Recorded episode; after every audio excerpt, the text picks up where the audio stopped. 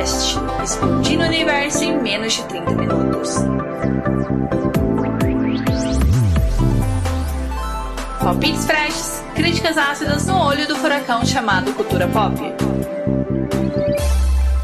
Começando mais um ano de Recomenda Cast. Meu nome é Dunia e para esse início de 2022 eu preparei algo diferente. Eu preparei o listão de 2021. O que, que é isso?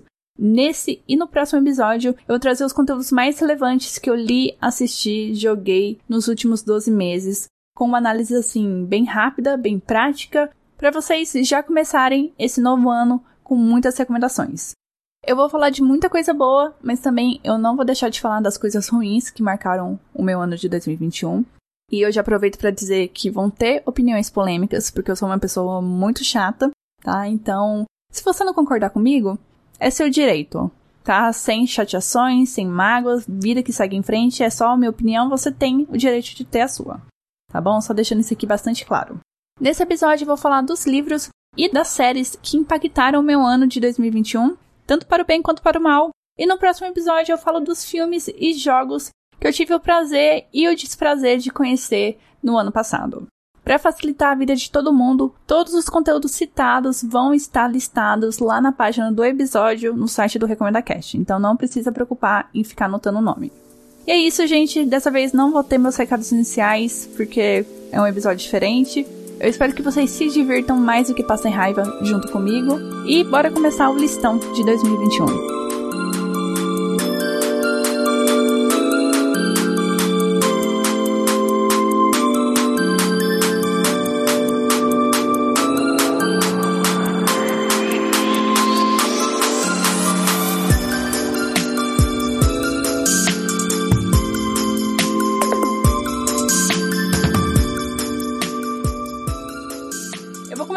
Livros, já que eu não li tantos nesse ano de 2021.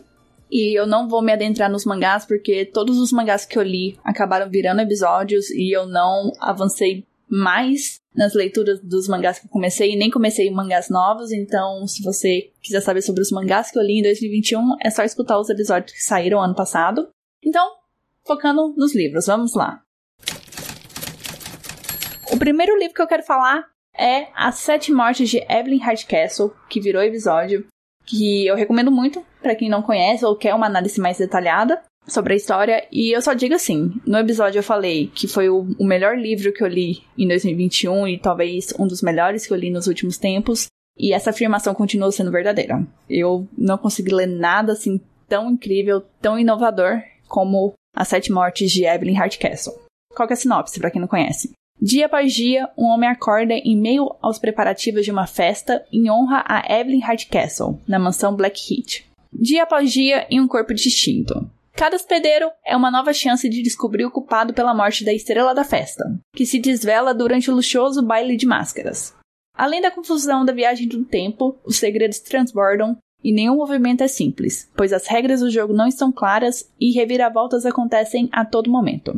Às vezes eu, não gosto da sinopse de alguns livros porque ela é bastante exagerada e aqui no caso não. Ele realmente traça o que você vai encontrar no livro. É um livro de investigação. Você é uma pessoa que todo dia acorda num corpo diferente. Você vai interagir com as outras pessoas, interagir até com os seus outros eus no passado e no futuro. E você precisa descobrir quem está matando Evelyn Hardcastle todas as noites, porque o dia se repete, né? Você só tá em corpos diferentes.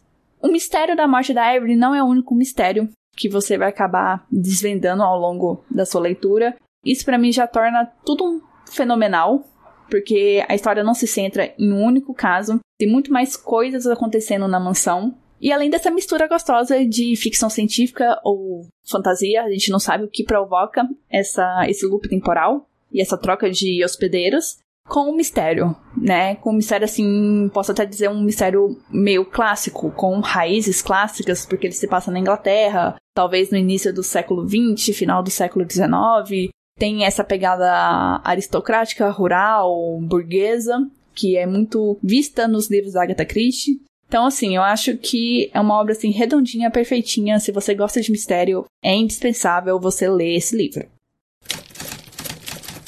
O próximo livro, ainda nessa ambientação de mistério, investigação, crime, é O Clube do Crime das Quintas-Feiras. Olha a sinopse. Fenômeno editorial que o mundo não via desde o lançamento de Harry Potter. Isso é mentira, balela, sabe? É só mercadologia aqui. Só para você ficar curioso, porque eu nunca tinha ouvido falar desse livro, eu peguei ele muito por acaso para ler. O Clube do Crime das Quintas-Feiras é um exemplo concreto de como uma história de mistério e assassinato pode ser extremamente engraçada.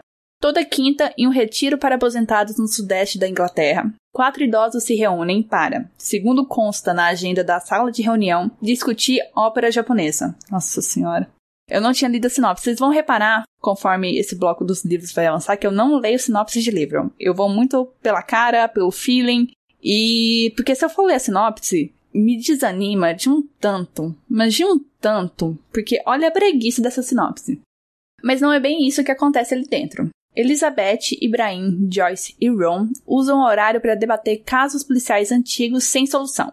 Confiantes de que podem trazer justiça às vítimas e encontrar os responsáveis por algumas daquelas atrocidades do passado. Com todos os integrantes acima dos 70 anos, o Clube do Crime das Quintas-Feiras não é a equipe de detetive mais convencional em que se considera pensar, mas com certeza está mais do que acostumada a fortes emoções. Afinal, Joyce foi enfermeira por décadas, Ibrahim ajudou pacientes psiquiátricos em situações dificílimas, Ron era um conhecido líder sindical e Elizabeth, bom, digamos que assassinatos e redes de contatos sigilosas não eram nenhuma novidade para ela. E isso é o meu maior problema com essa personagem, porque assim, ela é meio que um deus ex machina durante o livro eles precisam desenroscar alguma situação, ela tem um contato de um cara que trabalhou na usina nuclear lá de uma vilazinha da Polônia que tem o acesso da câmera em tal. Sério, não. Não. E não fica muito claro, assim, com que ela trabalha. Talvez até fique, mas é um negócio, assim, meio nebuloso para você engolir a desculpa de que ela tem contatos com todo mundo. E, assim, eu não gosto. É muito Deus Ex Machina essa personagem. Além de que ela é meio chatinha, sabe? Ela é muito, ah, pode deixar que eu dou um jeito, você não precisa saber meus métodos. Quando o empreiteiro local com projetos bastante questionáveis na cidade aparece morto, o grupo tem a oportunidade de seguir as pistas de um caso atual. Apostando em seus semblantes inocentes e habilidades investigativas estranhamente eficazes, os quatro amigos embarcam em uma aventura na qual as mortes do presente se entrelaçam com os antigos segredos e, em que saber demais pode trazer consequências perigosas. Olha só, o livro, o caso, o crime, ele é realmente interessante de, de você ler. O meu problema é com essa personagem da Elizabeth, porque ela consegue destravar todo tipo de situação, e eu não gosto de como eles procedem quando eles descobrem quem é o culpado. Assim, você tá investigando um crime. Você tá competindo com a polícia. Você tá ajudando a polícia e você chega na solução e você fica, ah, mas eu gosto da pessoa. Sabe, a pessoa, ela é legal, ela, ela cometa um assassinato, tudo, mas não vamos entregar pra polícia, não? Vamos fingir que a gente não sabe. Eu fiquei, ah, não, gente. Tá difícil, porque realmente isso me faz pensar que é simplesmente um hobby para eles, né? É realmente um hobby. Eles não estão nem aí em ajudar a polícia, as pessoas, os possíveis suspeitos. Não, eles estão assim, ah, chegamos no resultado? Beleza, chegamos. E é isso. Não vamos revelar para ninguém, deixa, deixa o culpado sair ileso e vida que segue. Eu achei difícil, eu achei assim extremamente broxante o que acontece no final desse livro.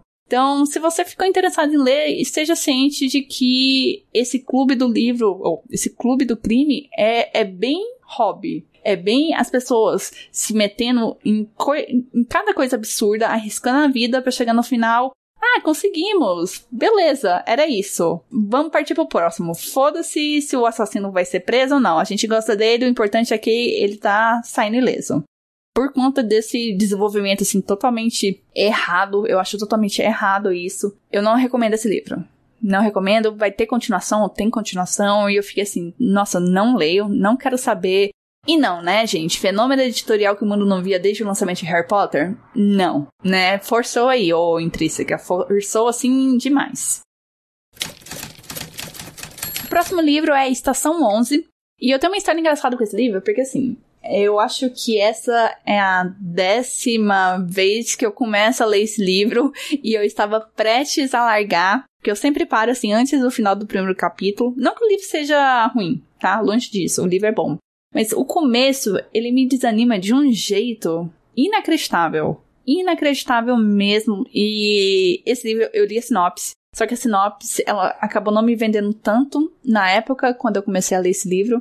Igual eu falei, eu comecei esse livro diversas vezes, nunca passava do primeiro capítulo. E esse ano eu falei, não, eu vou pegar para ler, vou descobrir do que se trata realmente a história. E eu acho que era o momento para eu ler esse livro. A minha conexão com esse livro seria diferente se eu tivesse lido antes e não no ano de 2021. Porque, olha aqui a sinopse. Certa noite, o famoso ator Arthur Leader tem um ataque cardíaco no palco, durante a apresentação de Rei Lear. Jean, um paparazzo com treinamento em primeiros socorros, está na plateia e vai em seu auxílio. A atriz mirim Christian Raymond observa horrorizada a tentativa de ressuscitação cardiopulmonar enquanto as cortinas se fecham, mas o ator já está morto. Nessa mesma noite, quando Jivan volta para casa, uma terrível gripe começa a se espalhar. Os hospitais estão lotados e pela janela do apartamento em que se refugiou com o irmão, Jevan vê os carros bloquearem a estrada, tiros serem disparados e a vida se desintegrar. Quase 20 anos depois, Kristen é uma artista na sinfonia itinerante. Com a pequena trupe de artistas, ela viaja pelos assentamentos do mundo pós-calamidade, apresentando peças de Shakespeare e números musicais para as comunidades de sobreviventes. Abarcando décadas, a narrativa vai e volta no tempo para descrever a vida antes e depois da pandemia. Enquanto Arthur se apaixona e desapaixona, enquanto Jivan ouve os locutores dizendo boa noite pela última vez, enquanto Christian é enredada por um suposto profeta, as reviravoltas do destino conectarão todos eles. Impressionante, único e comovente, Estação 11 reflete sobre arte, fama e efemeridade, sobre como os relacionamentos nos ajudam a superar tudo, até mesmo o fim do mundo. Muito poética essa sinopse, né? Como eu falei, eu acho que foi o tempo ideal para eu ler esse livro porque ele se trata de uma pandemia. E sim, eu também estou saturada de ler notícias sobre pandemia, coronavírus, né? Dois anos trancada dentro de casa. A questão, sim, acontece a pandemia, só que a pandemia não é o foco da história. Como a sinopse mesmo diz, é sobre a questão dos relacionamentos, mostrar como esses três personagens estão interligados e como as pessoas ao redor deles estão interligadas mesmo após, né, esse fim do mundo, entre aspas, porque é um fim do mundo já que morrem, acho que 90% da população, 95% da população.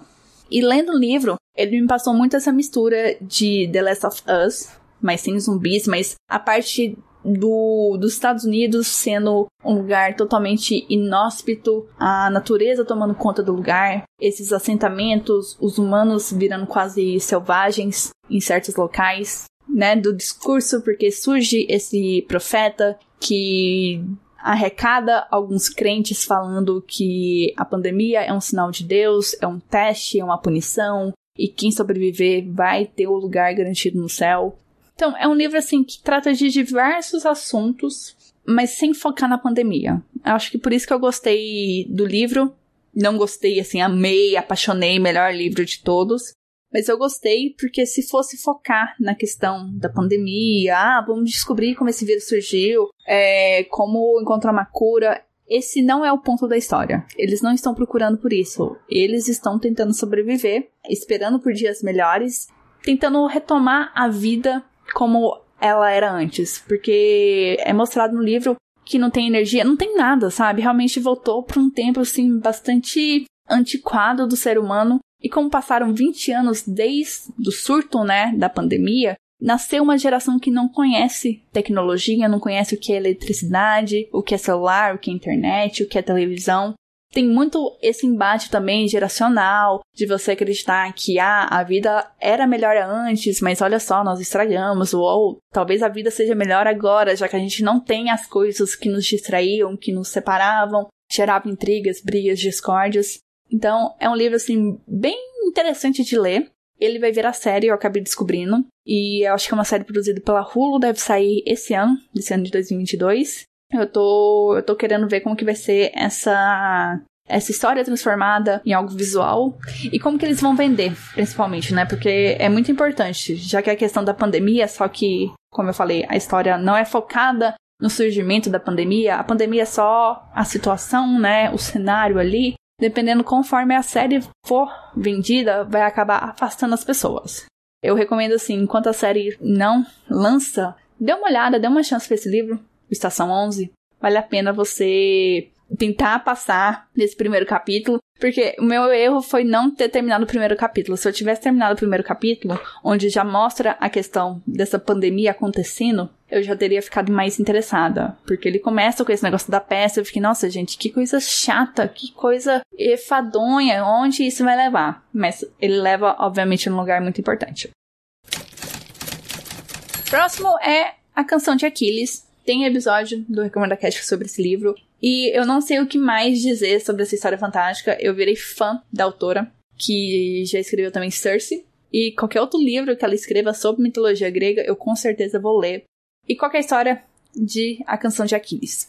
Baseada na Ilíada, essa obra é uma reconstituição da épica Guerra de Troia. O time do príncipe Pátraco é exilado no reino de Fítia, onde cresce a sombra do rei Peleu e do seu extraordinário filho Aquiles. Apesar de suas diferenças, os meninos logo se tornam companheiros inseparáveis. Os laços entre eles se aprofundam à medida que se tornam adolescentes. Quando se espalha a notícia de que Helena de Esparta foi raptada, os homens da Grécia, ligados por um juramento de sangue, têm de partir para invadir Troia e salvar Helena. Seduzido pela promessa de um destino glorioso, eu concordo e ao mesmo tempo discordo dessa afirmação vai mostrar na história que o Aquiles ele tava querendo evitar o máximo possível de ir pra guerra. Porque uma coisa que eu realmente gosto desse livro é que ele me faz ter empatia por Aquiles. Não uma empatia gigante, uma empatia gigante por ele, mas já é alguma coisa, porque eu nunca tive. Nossa, simpatia nada por esse personagem, porque, assim, em um filme, ele é o Brad Pitt. Na história, assim, mitológica, ele é um cara incrível, que fazia de tudo, que era bonito ali acima de tudo, né? Era príncipe, ou seja, era rico, tinha tudo que, que ele desejava, era bom em tudo. Só teve azar de ter o ponto fraco ali no calcanhar, sabe? Mas é um cara totalmente incrível e qual que é a minha simpatia por ele? Sendo que o ponto fraco dele não é um negócio assim que, que é culpa dele. Podemos dizer assim, né? É um negócio lá da mãe dele banhando ele no rio. Então eu nunca tive empatia por esse personagem. Era muito foda-se. Quando a autora me mostra assim, ó, ele é um adolescente, tudo, ele faz os treinamentos, não é um negócio que é a vida dele pro personagem, ele queria outras coisas, mas ele gosta. E quando ele é convocado pra guerra e ele percebe que ele não quer lutar essa guerra, sendo que essa guerra é o que vai tornar ele um herói, né, conhecido, vai deixar o nome dele marcado, ele acaba se escondendo mais do que se voluntariando pra batalha eu já gosto mais desse approach que a autora traz. Mas voltando aqui. Aqui ele junta-se à causa, seduzido pela promessa de um destino glorioso, segundo a sinopse. Pátraco, dividido entre o afeto e o temor pro seu amigo. Afeto aqui é porque eles não querem dizer amor, sabe? Porque rola um romance gay entre os dois. Já avisando. Pátraco, dividido entre o afeto e o temor por seu amigo, acompanham. Mal sabem eles que os deuses do destino os colocaram à prova como nunca antes, exigindo deles um terrível sacrifício.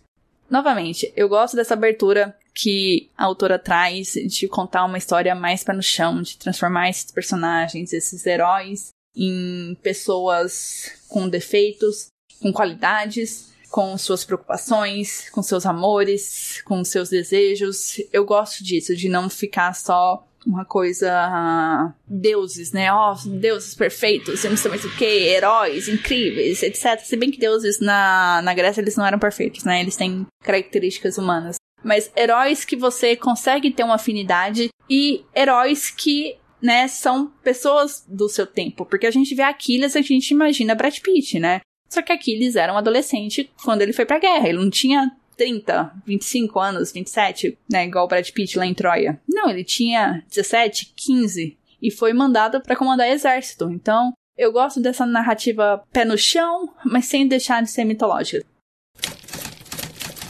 O próximo livro é Rex, que foi um livro que eu desci o pau e eu vou continuar descendo um pau nele no episódio de Pequenas Promessas e Grandes Decepções. E sim, continua sendo uma grande decepção.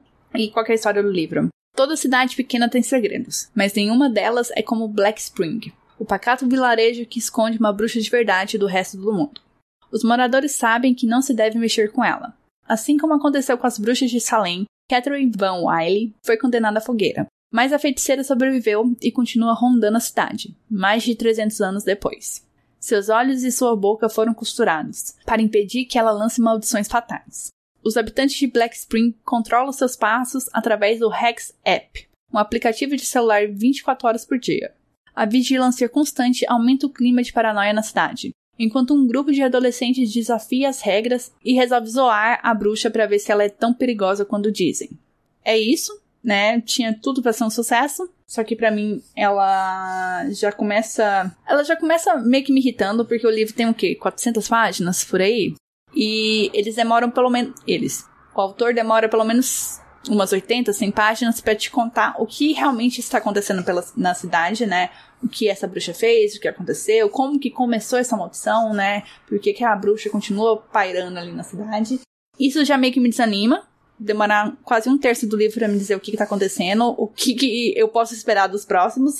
E a partir do meio pro final, o autor só toma umas decisões assim mais erradas do que as outras. Mais erradas. Tem. No episódio eu comentei, tem a parte do suicídio de um cachorro, que eu achei assim bizarro. E do final eu não entendo nada, eu acho muito confuso, eu acho o final em si muito anticlimático, né? Ele acaba. Ele queria terminar em aberto, só que para mim ele só terminou assim ruim mesmo, porque eu não senti aquela ah, aquela sede de saber mais, muitas vezes o final aberto tem, que você quer saber mais, mas tá tudo bem você não saber, mas você gostaria de saber, mas tá tudo bem você não saber. Aqui não. Aqui terminou, gostaria de saber mais? Não. Tá tudo bem eu não saber? Também não. Não, eu, eu só ia meio confuso aqui, mas você entendeu. Vocês entenderam. Final ruim. Eu fui seduzida pela promessa da Darkside, né? Que geralmente é uma editora que tem uma, uma curadoria de livros assim muito bons. Então eu tava com essa promessa, achei interessante. Tem aspectos interessantes, como por exemplo essa questão do conflito geracional, podemos dizer assim, dos, dos adolescentes tentando ver os limites das bruxas, enquanto as pessoas mais velhas só simplesmente aceitam suas condições e aceitam que a bruxa nunca vai ser derrotada. Tem também um embate sobre ciência e religião, porque tem um momento lá onde a coisa tá pegando fogo, eles se voltam para esse pensamento de que é uma punição divina, né? Um negócio assim bem Idade Média, né? O que eu acho legal essa essa forma uma Idade Média só que contemporânea, atitudes, é, visões, entendimentos medievais, só que com os aparatos que nós temos hoje em dia. Então tem realmente discussões interessantes, só que o autor peca muito em saber conduzi-las. O próximo livro é mais um caso onde, se eu tivesse lido a sinopse, teria me poupado de alguns mal entendidos, conforme a leitura foi avançando, mas acabou agindo a favor da história da série, porque me fez ter vontade de ler o primeiro livro, já que esse que eu tô falando agora que eu li é o segundo livro de uma série. E eu acabei nem falando o nome do livro, mas o livro se chama Um de Nós é o Próximo. E minha defesa sobre essa questão da sinopse, de eu pegar o segundo livro de uma série para ler, é que na capa não tinha informação nenhuma de que era uma série, só diz assim: um de nós é o próximo, nome da autora e número um do New York Times. Eu, tá, beleza, vou pegar esse livro.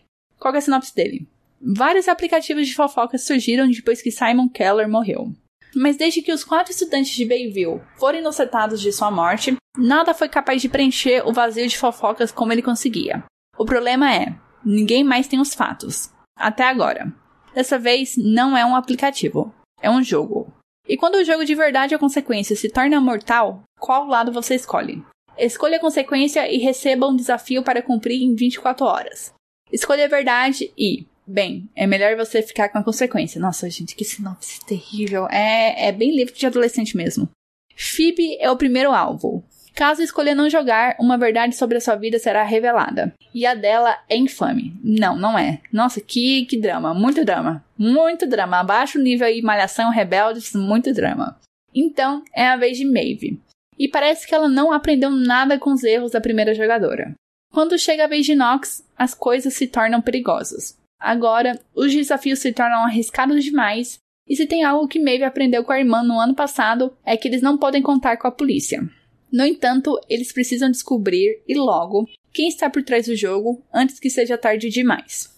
Tirando a carga dramática e essa correlação dessa morte do Simon, tudo que eu achei que poderia ser um evento que esse livro ia tocar assim de leve, um evento que ele não ia cobrir, sabe? Um evento que aconteceu antes da história do livro. Vocês me entenderam. Eu achei que não teria problema, tudo ia ter alguns detalhes ali, que não é tão relevante assim pra trama, mas acontece que é. E uma coisa assim, muito sagaz da autora que eu reconheço e que acabou aumentando o meu interesse por essa série de livros é que ela cita sempre esse negócio da morte do Simon, do crime e dos quatro estudantes que foram tidos como suspeitos, mas ela nunca revela quem é o culpado. Nunca. Eu terminei o livro sem saber quem matou o Simon. E isso me instigou a ler o primeiro, já que, como ela não deu esse spoiler, eu fiquei, tá, isso foi, deve ter sido calculado para as pessoas que chegarem por esse livro aqui né, sem saber que é o segundo, igual a minha pessoa, né, fiquem interessados para saber sobre o caso do Simon. Então, isso me tirou um pouquinho o peso de culpa de eu não ter lido a sinopse. Porque aparentemente foi um, um negócio assim pensado, né? Não foi à toa.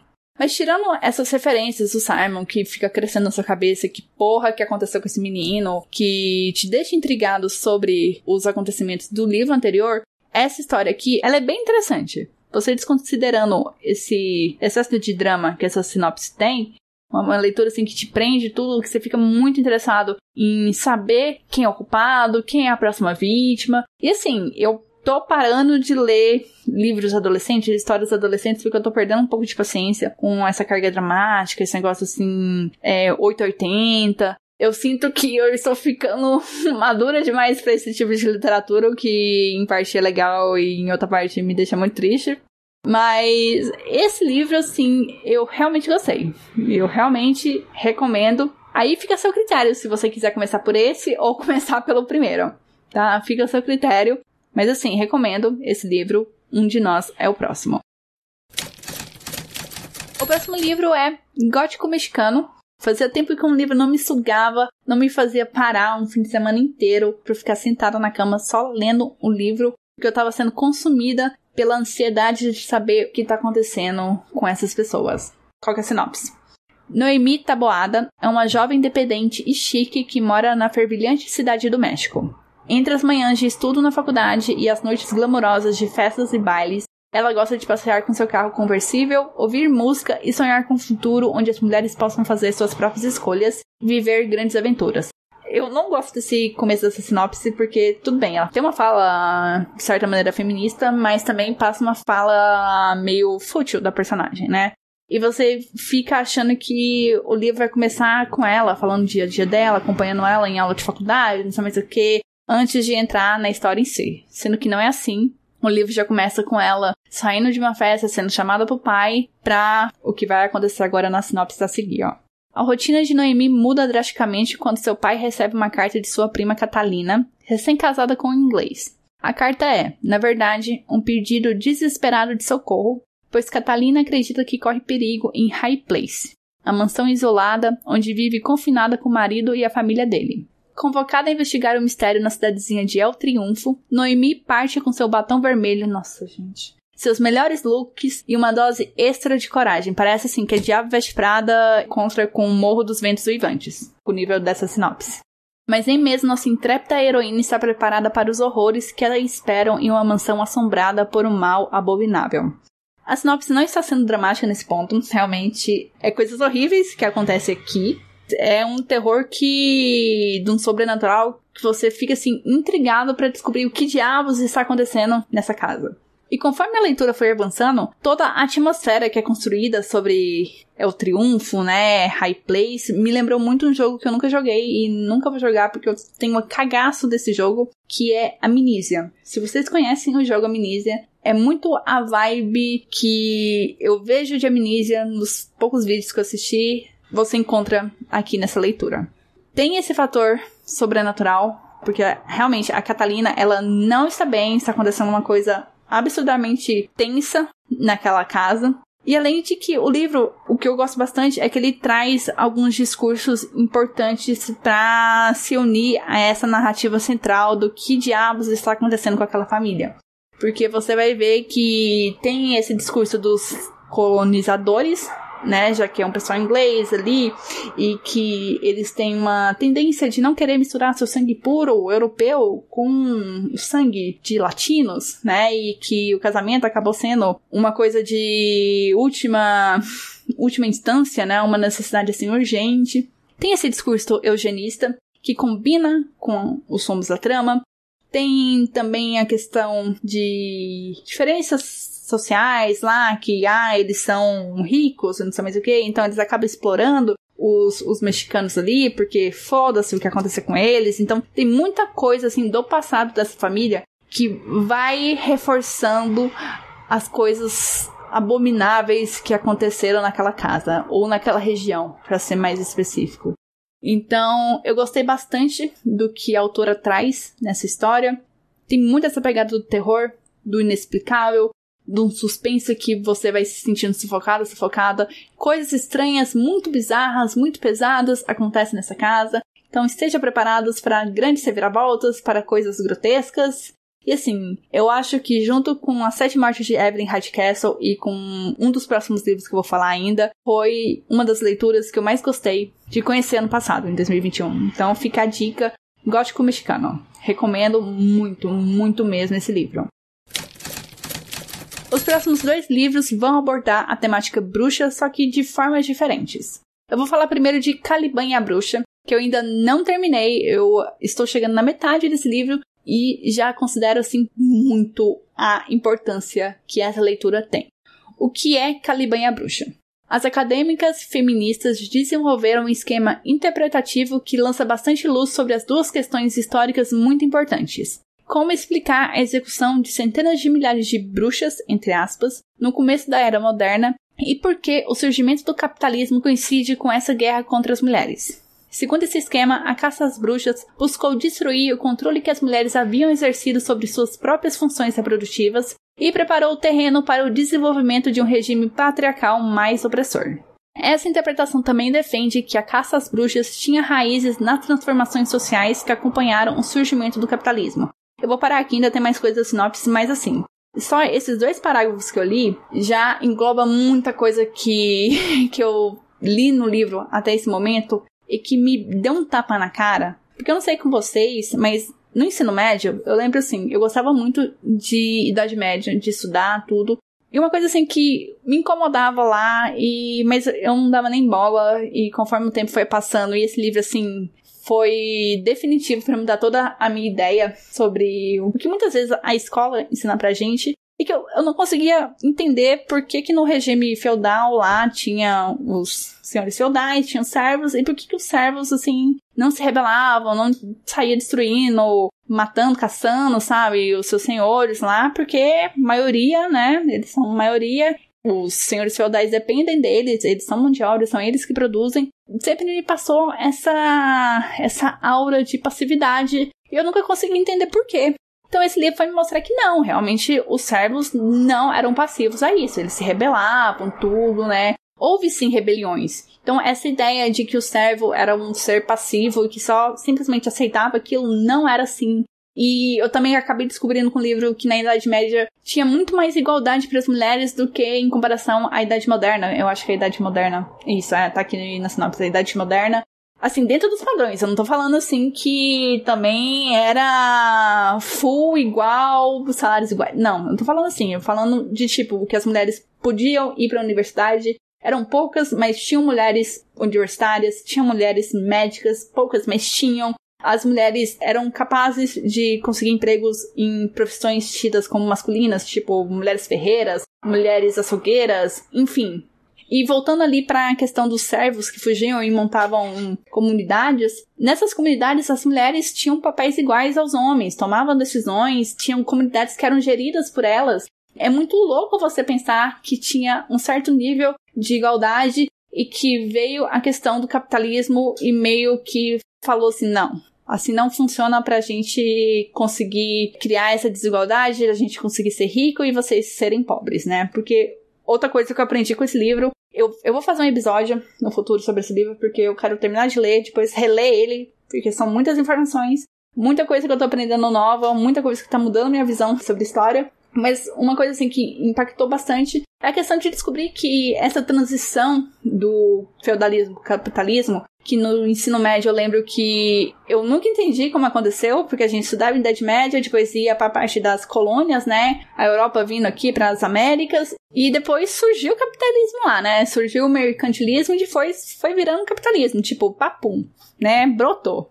Sendo que não, o capitalismo ele acaba sendo uma contra-revolução senhores feudais, na nobreza, igreja, estava vendo que o servos estava ganhando muito controle, muito poder, porque também teve a questão da peste negra, onde um terço da população europeia morreu, e com isso a mão de obra acabou ficando mais escassa, então isso dá mais poder aos servos. E a nobreza ali, o pessoal rico falou assim: não, vamos, vamos ter que dar um jeito nesse povo. E assim surge o capitalismo, a contra-reforma, etc, etc. E assim, eu acho que é muito importante é, desconstruir essa ideia de que capitalismo é uma coisa boa, porque não é. E esse livro vai, vai te mostrar realmente como que cria-se essa disparidade entre ricos e pobres e como essa perseguição das mulheres essa política de controle da mulher, de renegar ela a trabalhos não valorizados, a disparidade salarial, o fato da mulher ter que ser dona de casa e trabalhar fora de casa ao mesmo tempo, de precisar ser servil ao marido ou ao homem.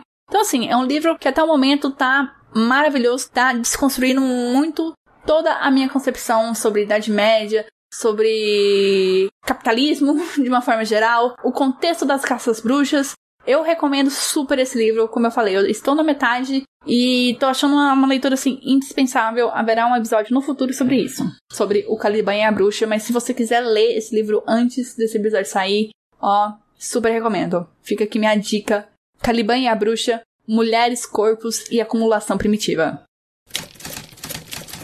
O último livro que eu li em 2021, mas não terminei, é Uma Bruxa no Tempo. E qual é a sinopse desse livro? Ellen Lamberg viveu várias vidas. Uma jovem pianista na Paris dos anos de 1890, uma atriz na Hollywood dos anos 30, uma estrela de rock da década de 70. Só que ela não sabe disso.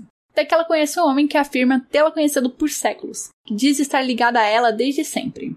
Ellen não acredita nele, afinal, sua vida é tão normal quanto a de qualquer outra mulher de seu tempo, não, a sua vida não é tão normal assim, Ellen. Porque ela é ricaça lá em Washington, vai em jantares com políticos, com celebridades, com artistas, pintores, escultores. Ela é a nata da nata da sociedade washingtoniana, enfim, sabe? Então não é tão normal como a vida de qualquer outra mulher, não. Voltando, que tem sua individualidade e sua carreira mas seus sonhos muito vívidos começam a lhe trazer de volta a memória de vidas interrompidas e um amor trágico. Presa em uma maldição, Ellen será forçada a reviver os mesmos eventos sinistros que arruinaram suas vidas anteriores.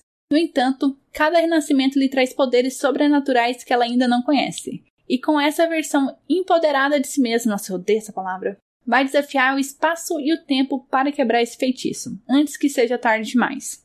Como eu disse, eu ainda não terminei esse livro, eu já passei da metade dele. E até agora eu tô gostando bastante da narrativa. E é bem isso que a sinopse entrega. Você conhece a Ellen e tem esse cara misterioso que começa a falar que conhece ela, etc e tal, de vidas passadas, que um dia ela vai recordar. E você fica, gente, que cara pirado, que stalker, sai de mim. Só que a Ellen realmente começa a se lembrar dessas vidas, vê que o cara não é tão pirado assim. E você vai conhecendo como a maldição começou, né? Quem são os envolvidos na maldição, qual é o papel desse cara, desse loucaço que fala que conhece ela de outras vidas. E como que a Ellen precisa quebrar essa maldição porque o tempo dela tá corrido.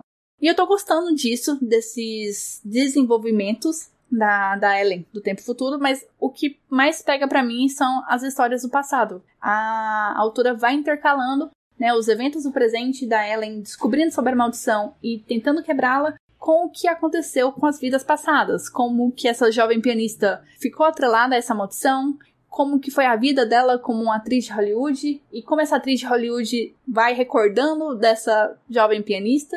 Eu ainda não cheguei nessa estrela do rock dos anos 70, mas eu acredito assim que não vai ser decepcionante porque nenhuma das outras histórias foram até o momento.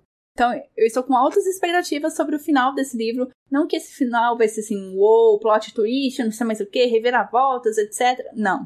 Eu só acho assim que vai ser um bom final, que vai ser um final decente. Eu só espero que não seja um final meloso, porque o livro surgiu com uma pegada romântica que eu não acho tão necessária assim, e eu tenho medo que ela vai impactar nos rumos finais da história. Eu espero que não seja isso, porque de certa forma até contradiz um pouco com a essência do livro, né? Já que a Ellen tá amaldiçoada, né? Está conectada por causa de um amor trágico, de um amor não correspondido, e eu espero que o livro não use o amor como forma de solução para os enroscos da Ellen no final. Essa, essa é a minha esperança, mas no mais, eu estou gostando e recomendo vocês darem uma olhada em Uma Bruxa no Tempo. Partindo agora para séries. Vamos lá. Aqui eu vou focar nas séries que eu comecei e terminei, pelo menos algumas temporadas. E nas séries importantes que eu comecei só desisti porque eu preciso falar mal delas, sabe? Falar o que me incomodou, o que não me pegou. Então vai ser assim que vai funcionar aqui.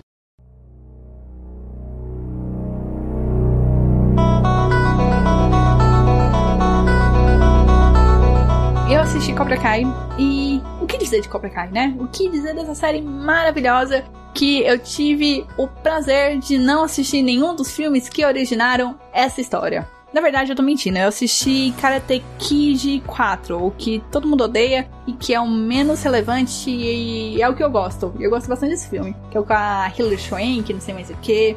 Sim, eu sou uma pessoa que nunca assistiu Karate Kid. Eu sei os fatos importantes. Eu sei que tem o Daniel San. Eu sei que tem um loirinho lá que ele é o inimiguinho dele. Que tem uma garota que os dois gostam. Tem aquele chute na cara, com aquela pose de garça no final, que é aquele chute aí legal. E que a partir dali monta toda a treta entre os dois. Tem o Sr. Miyagi. Eu sei o básico.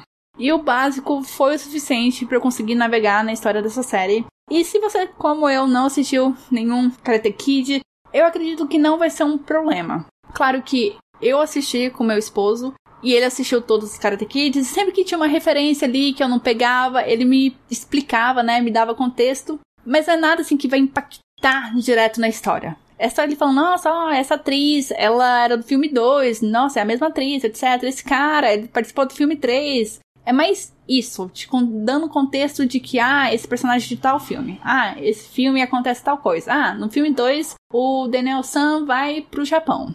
É isso eu estou sendo ousada em afirmar que isso não impacta tanto na trama de Cobra Kai, que é o quê?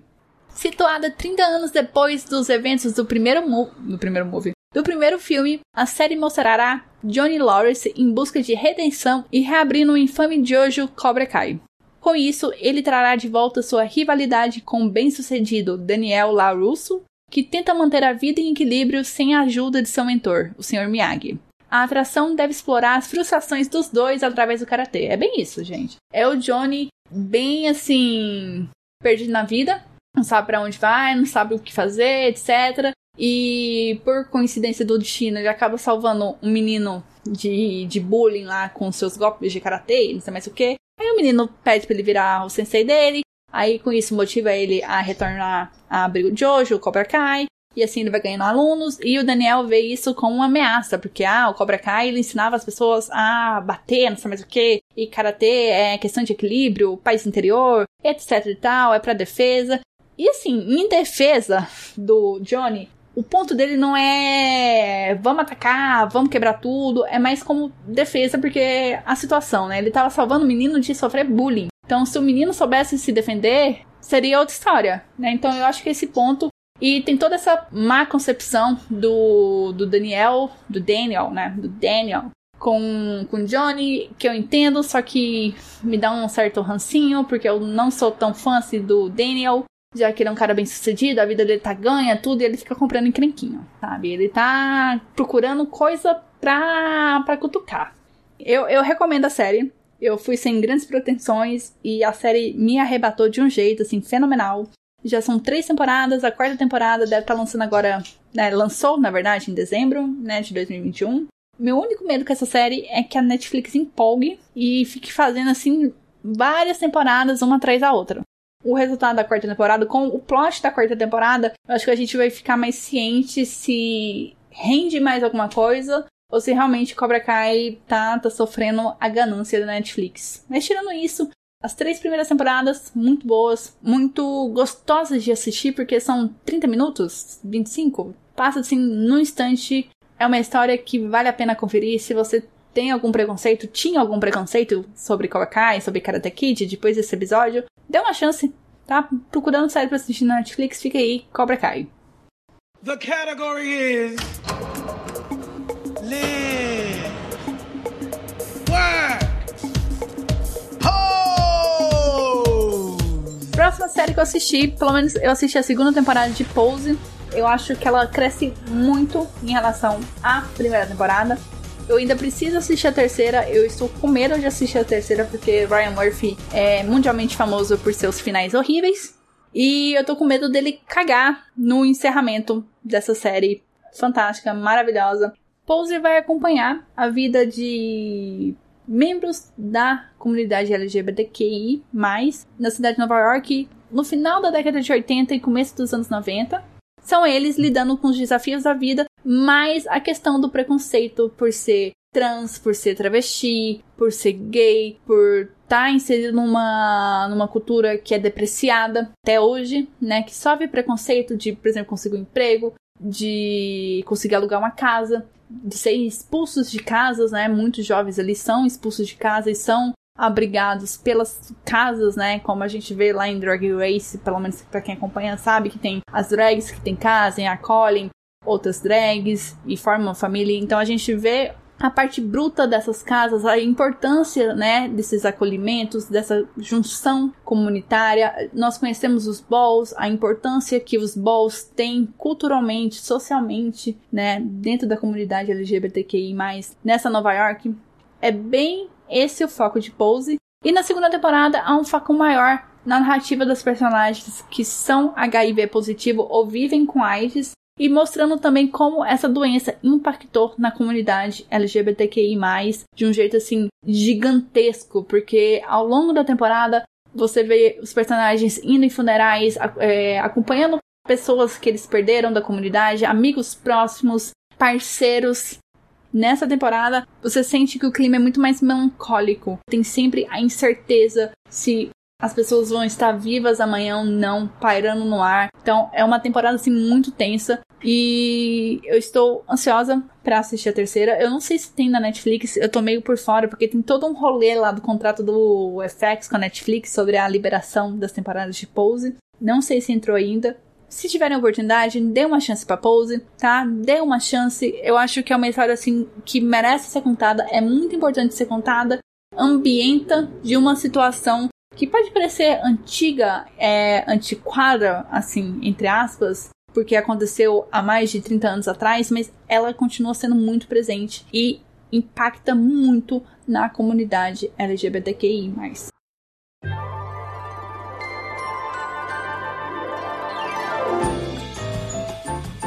Ainda em janeiro eu assisti WandaVision. É uma série boa? É. Mas começa que é uma série da Marvel. Não que eu tenha, ah, Marvel, não quero assistir. As séries da Marvel requer uma disciplina e um comprometimento maior que uma série de super-herói normal da DC ou da Amazon, tipo The Boys. Porque você precisa estar em dia com praticamente toda a filmografia da Marvel. E isso é o que me pega, é o que me mata, porque, gente, eu assisti os filmes, mas eu não me lembro de nada, eu não me lembro nada, nada, nada, sabe? E você precisa ter essa recordação para falar: nossa, WandaVision passa depois de Guerra Infinita e antes de tal filme. Ah, porque Viúva Negra passa antes de tal coisa, mas depois. Nossa, não, gente. Nossa, pelo amor de Deus. É uma complexidade que. Ai, que me mata. Que me dá preguiça, que não me ganha. E assim, WandaVision tem os seus primores, o negócio lá das referências, a sitcom, cada episódio é isso. Mas também tem as suas encrencas, por exemplo, Paul Bettany. Gente, não, Paul Bettany.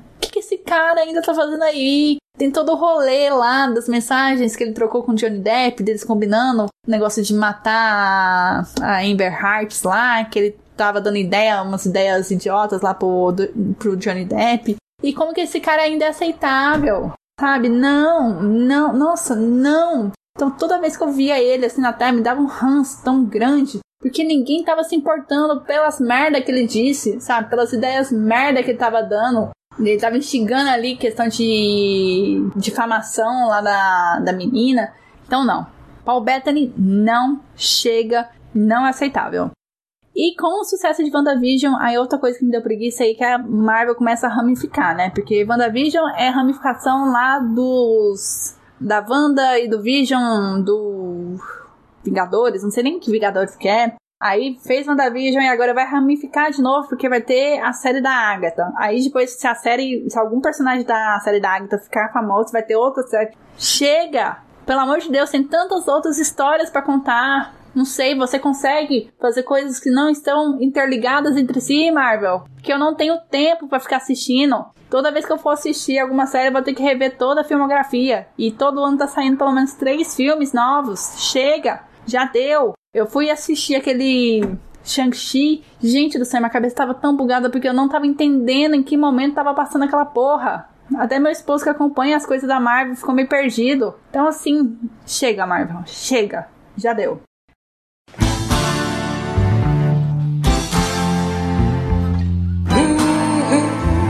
Eu tô mais calma, bora pra fevereiro. Em fevereiro eu assisti Dix%. Tem todo um episódio sobre a série. Se você ainda não conhece, essa série maravilhosa que está ou estava na Netflix.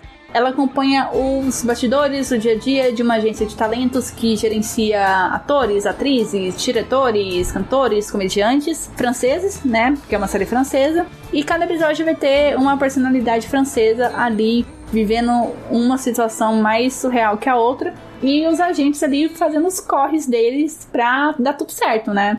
Começa com as personalidades francesas, que eu conheço uma ou outra ali, mas conforme a série foi crescendo, ficando famosa, você tem tipo Jean Reno, a Sigmund River, que fez Alien. Você tem a menina que trabalha direto com Las Von Trier, a Charlotte alguma coisa. Tem todo um episódio sobre o Festival de Cannes. Então, se você gosta de cinema, se você gosta de coisas francesas, se você gosta da França, recomendo. Dix%, quatro temporadas, se não me engano. Ainda tem boatos sobre a questão da quinta temporada, se vai acontecer ou não. Para mim, não deveria acontecer. Já tá fechado, terminou. O final, eu tenho as minhas desavenças sobre o final. Não que o final é horrível, que é terrível, só que o final é muito triste para toda a narrativa da história. Eu só acho o final muito triste, muito melancólico. Mas tirando isso, assim, ó, perfeito. Fica a minha recomendação, Dix%.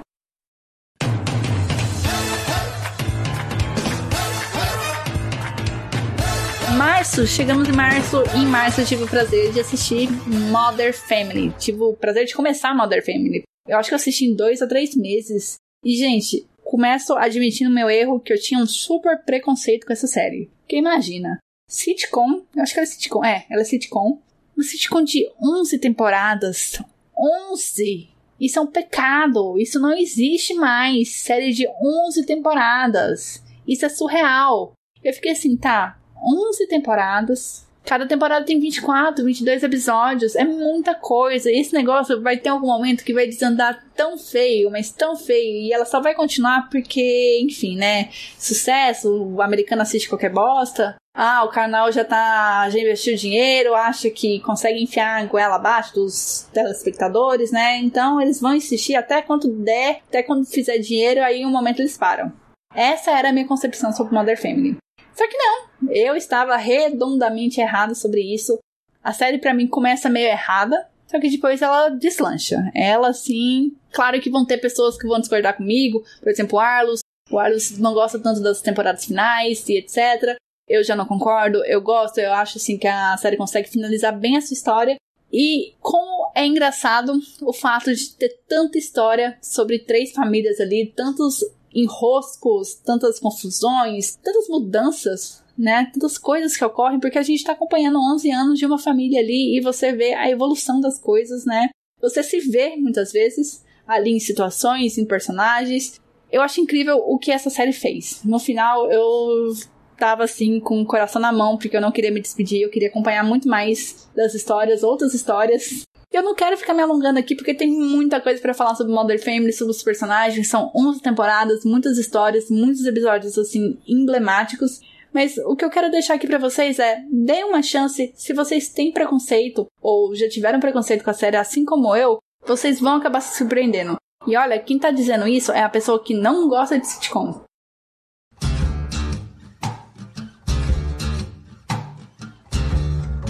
Ainda em março, eu assisti Resident Alien. É uma série de investigação que eu comentei lá no especial do mês de mistério do ano passado. E essa série, ela mescla vários gêneros. Ela tem como primordial, né, a investigação e o sci-fi, porque o protagonista é um alienígena. Só que ela vai ter ali partes de série médica, partes muito grandes de comédia. E é basicamente a história de um alienígena que tá vindo pra Terra para destruir a Terra. Só que ele perde o artefato usado para destruição. Então, para realizar a busca, ele acaba se disfarçando de médico dessa cidadezinha, já que o médico anterior foi assassinado. Aí ele começa a se envolver nessa investigação. Ele começa a buscar esse objeto de destruição em massa, mas também não pode levantar suspeitas. E tem um garotinho lá que consegue ver o disfarce dele, ver ele como alien. E esse garoto tá botando terror na cidade, falando que tem um alien entre nós. E é basicamente isso. A série foi renovada para a segunda temporada. Tem o Alan Tudyk. Se você não conhece o trabalho do Alan Tudyk, eu recomendo que você conheça, porque ele é um baita de um ator. E é isso. Se você tiver a oportunidade, querendo assistir uma série diferentona de tudo, Resident Alien.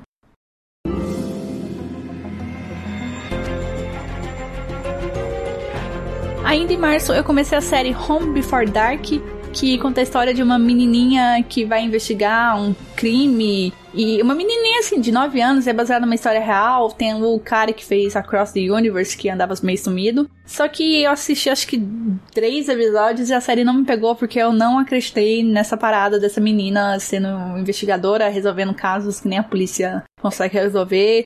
A série não pegou pra mim. Enfim, tem uma segunda temporada. A série não me pegou. Talvez seja boa, mas eu não comprei essa história dessa menina investigando um caso assim surreal, super cabeção. E ela resolvendo esses problemas. Não comprei, não gostei e segui em frente.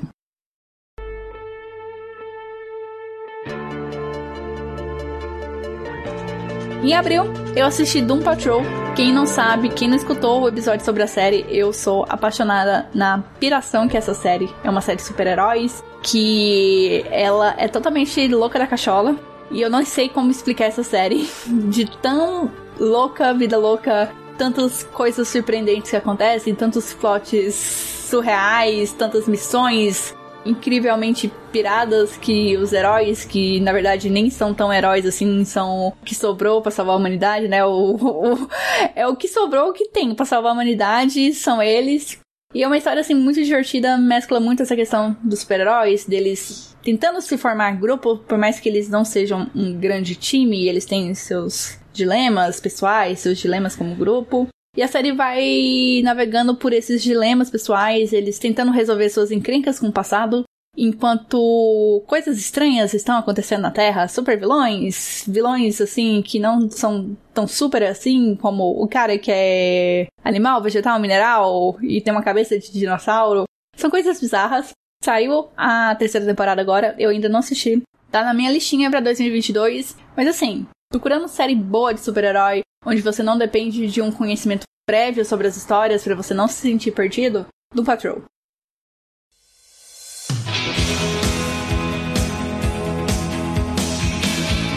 E em abril eu ainda assisti a maravilhosa, estupenda, incrível, fantástica, comicamente divina série Dairy Girls. Eu bato o martelo aqui que foi uma das melhores séries que eu assisti durante o ano de 2021. Não consegui soltar episódios sobre a série por mais que eu já tenha assistido a série três vezes, eu sei muitas coisas de core dos acontecimentos, tudo. Eu ainda não tive a oportunidade de falar sobre essa série e agora vai ser a hora. Terry Girls conta a história de cinco adolescentes, quatro meninas e um menino, no meio dos conflitos políticos da Irlanda do Norte nos anos 90. E é eles tentando serem adolescentes enquanto o mundo tá meio que se matando do lado de fora da casa deles. E para quem não sabe, a questão do conflito ali da Irlanda do Norte, onde envolve o IRA, tudo, eu não vou entrar em muitos detalhes porque é muito confuso e a série não te explica muito bem, mas é importante você ter uma noção do que está acontecendo geopoliticamente naquela época para você entender as piadas e, entender os certos preconceitos que os, alguns personagens têm. Mas é basicamente que a Inglaterra, né, o Reino Unido, é protestante e a Irlanda do Norte, por fazer parte do Reino Unido, é protestante Só que Derry London, a cidade onde se passa a história, tem maioria católica. E católicos e protestantes não se bicam ali, né? Tem o negócio do ira, guerras, conflitos, etc. E essa loucura, né? Uma cidade católica no meio de um país protestante, no meio de uma região protestante. E assim, é bastante claro que toda a população ali da cidade tem sérias desavenças com os protestantes, com os ingleses, tanto que no primeiro episódio chega o primo de uma das meninas lá e ele é inglês e ele é totalmente desdenhado, massacrado de forma cômica só pelo fato dele ser inglês. Eles zoam o sotaque dele, eles zoam o fato dele acreditar na rainha, sabe? Uns, uns negócios assim. E é muito engraçado. É uma série leve diante de uma temática assim que poderia ser bastante pesada, né? Já que elas estão tentando ser adolescentes num mundo onde elas não conseguem ir para a escola de ônibus com tranquilidade porque pode ter suspeita de uma bomba, precisa passar por uma fiscalização ali do exército para ver se não tem ninguém levando um artefato perigoso e elas fazendo piada com isso porque é adolescente, não tem ideia da gravidade das coisas, né? O importante ali é o momento, é viver adolescente, é o baile da escola, etc. E elas estudam num colégio de freiras. A madre superiora lá, a freira, a diretora da escola, ela é tão engraçada, porque ela é tão rabugenta. Porque freira você espera, você espera que seja uma pessoa paciente, né? Que seja uma pessoa que tenha uma conexão com o próximo, né? Que esteja ali disposta para ensinar, a compreender, a ser aberta, ainda mais com alunas ali, né? Porque também é um colégio só feminino e tem esse menino da Inglaterra que tá indo lá estudar no colégio feminino, o único menino mostrando tanto que eles estão foda-se pros ingleses, né?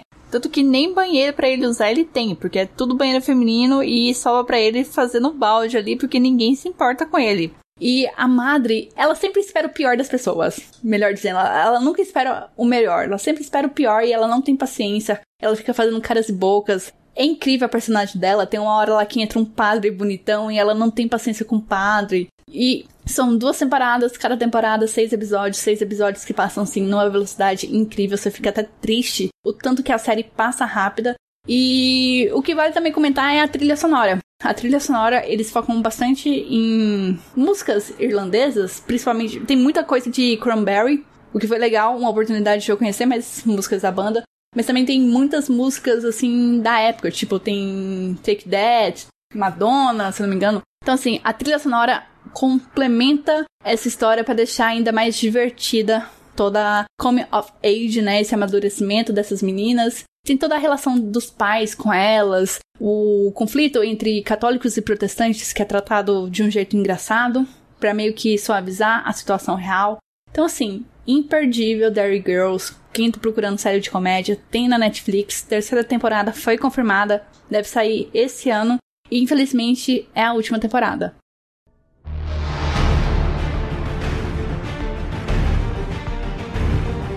Matei essa minha vontade de falar de Dairy Girls e agora vamos passar para maio, onde eu comecei a assistir a última temporada de Castlevania e acho que faltando dois episódios para terminar a temporada eu larguei e desisti porque, assim, eu gostei muito da primeira e da segunda temporada, tanto que na época, quando ainda tinha só essas duas temporadas lançadas, eu fiz episódio elogiando a série. A terceira temporada eu senti assim que eles alongaram demais tem muita coisa no começo, tem muita coisa no final e no meio não tem quase nada.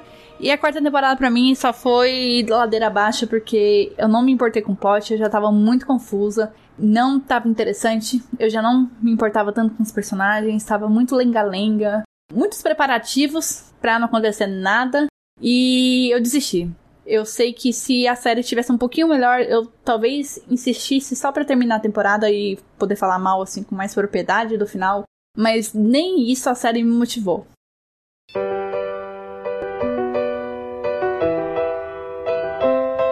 E eu assisti The Office, o The Office americano. E assim, é uma série que eu tenho muito.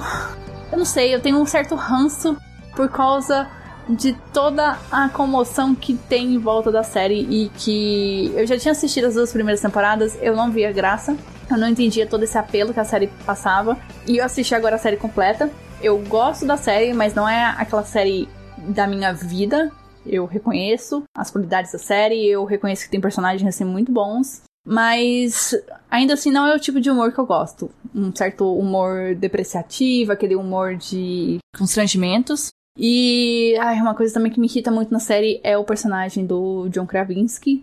Eu entendo todo o amor que muitas pessoas têm por ele, tudo, e toda a disputa que ele tem com o Dwight, que vai parte assim do cânone da série, mas tem momentos assim que eu acho o personagem insuportável e eu só tenho a impressão que às vezes a série quer pintar ele como um mocinho, não sei mais o que. Ele tem algumas atitudes assim honrosas, mas ele também tem umas atitudes assim podres.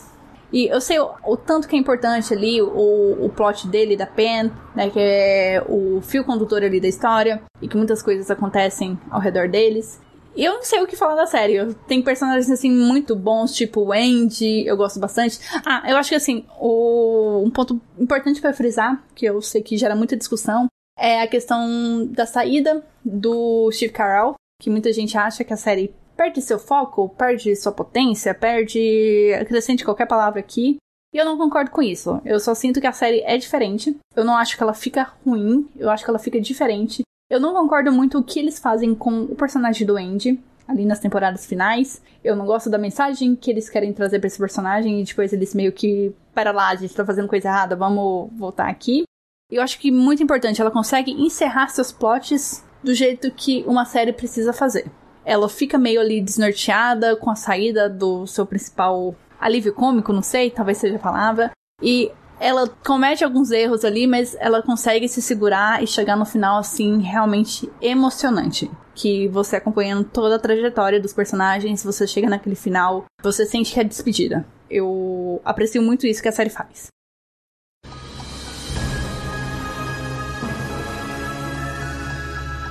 Em junho, eu assisti Loki e tudo que eu falei de WandaVision aplica aqui. É, a série é legal, tudo. Prometeu coisas grandes, legal. Eu, eu, eu já gosto mais desse contexto de sci-fi que a série traz. Então, eu gostei. Tem plots mais interessantes que WandaVision, pelo menos eu achei. E, no geral, é uma série um pouco melhor que WandaVision na minha concepção, mas ainda se mexe nos mesmos problemas que as séries da Marvel têm dessas uniões, de você ter que saber exatamente onde a série se passa, como que ela vai se conectar, e enfim.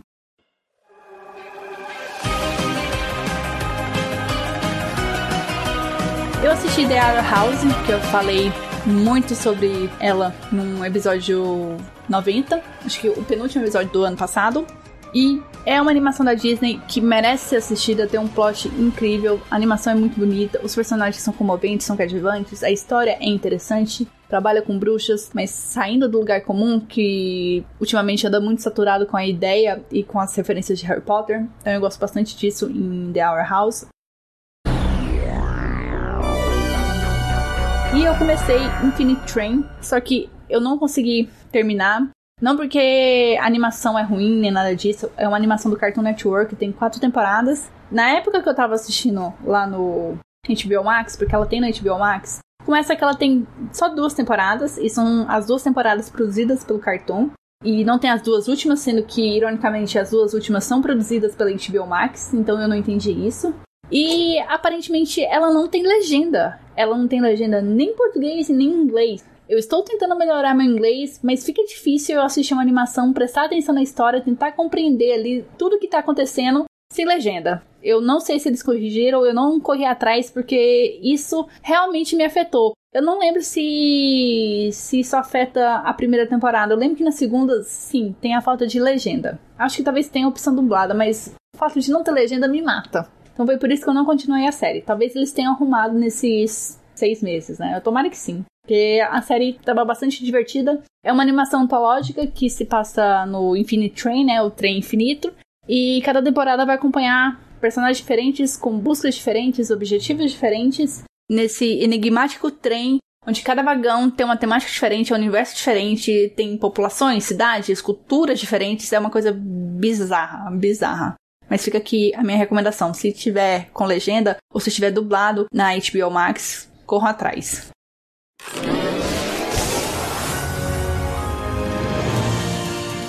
Em julho eu assisti bastante coisa. Eu assisti Amphibia, outra série animada da Disney, imperdível, maravilhosa. Fica aqui a recomendação, um reforço, assistam Amphibia e assistam The Arrow House.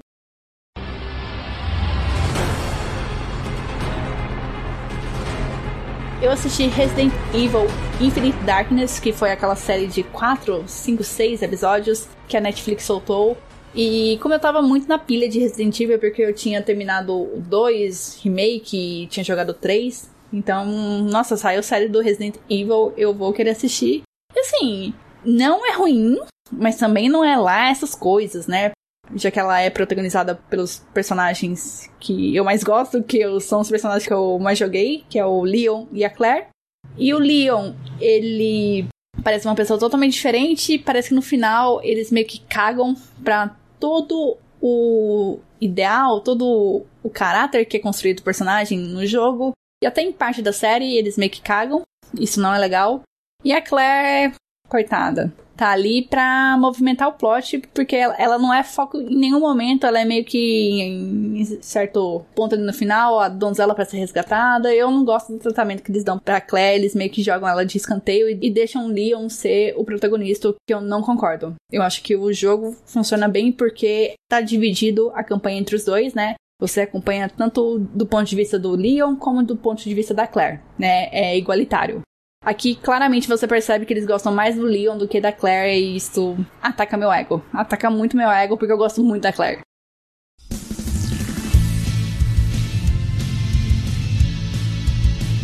Aí, voltando para as animações, eu assisti a primeira temporada de Harley Quinn. Eu comecei a segunda, só que acabou por correria, tudo. E eu também não estava na vibe da, da animação, porque a animação, assim, ela é muito pesada.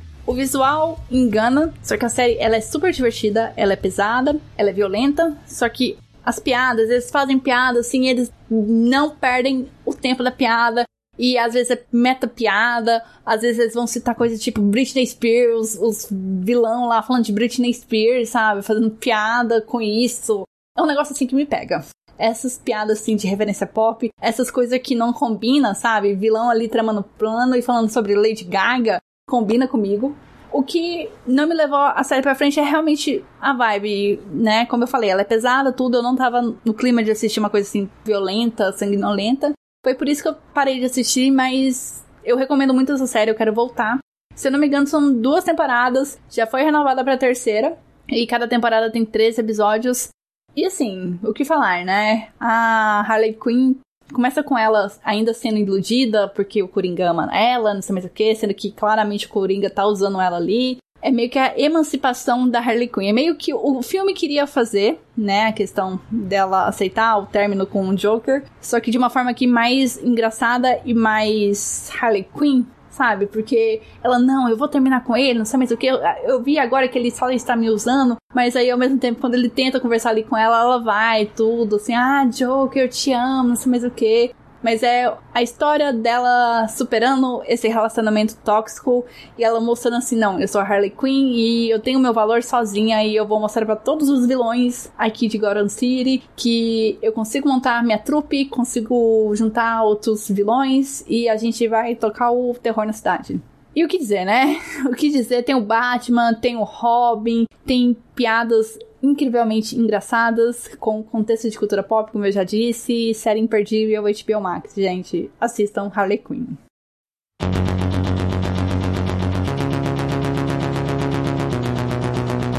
Ainda em julho eu assisti a segunda temporada de Eu Nunca.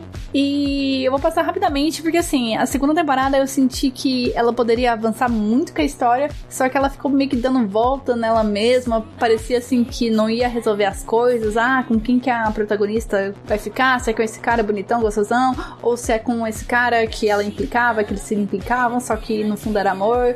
E eu sinto que ela perde muito tempo nesse. Ah, é ele, não é ele. Ah, é ele, não é ele sendo que aí no final toma atitudes, mas novamente cria essa tensão, será que vai ser isso mesmo? Eu, eu sinto que a série enrola muito, não entrega nada muito diferente pra protagonista, pros outros personagens tem um certo desenvolvimento, mas pra protagonista fica muito no mesmo. Não tem um avanço significativo em relação à primeira temporada. É isso que eu quero dizer.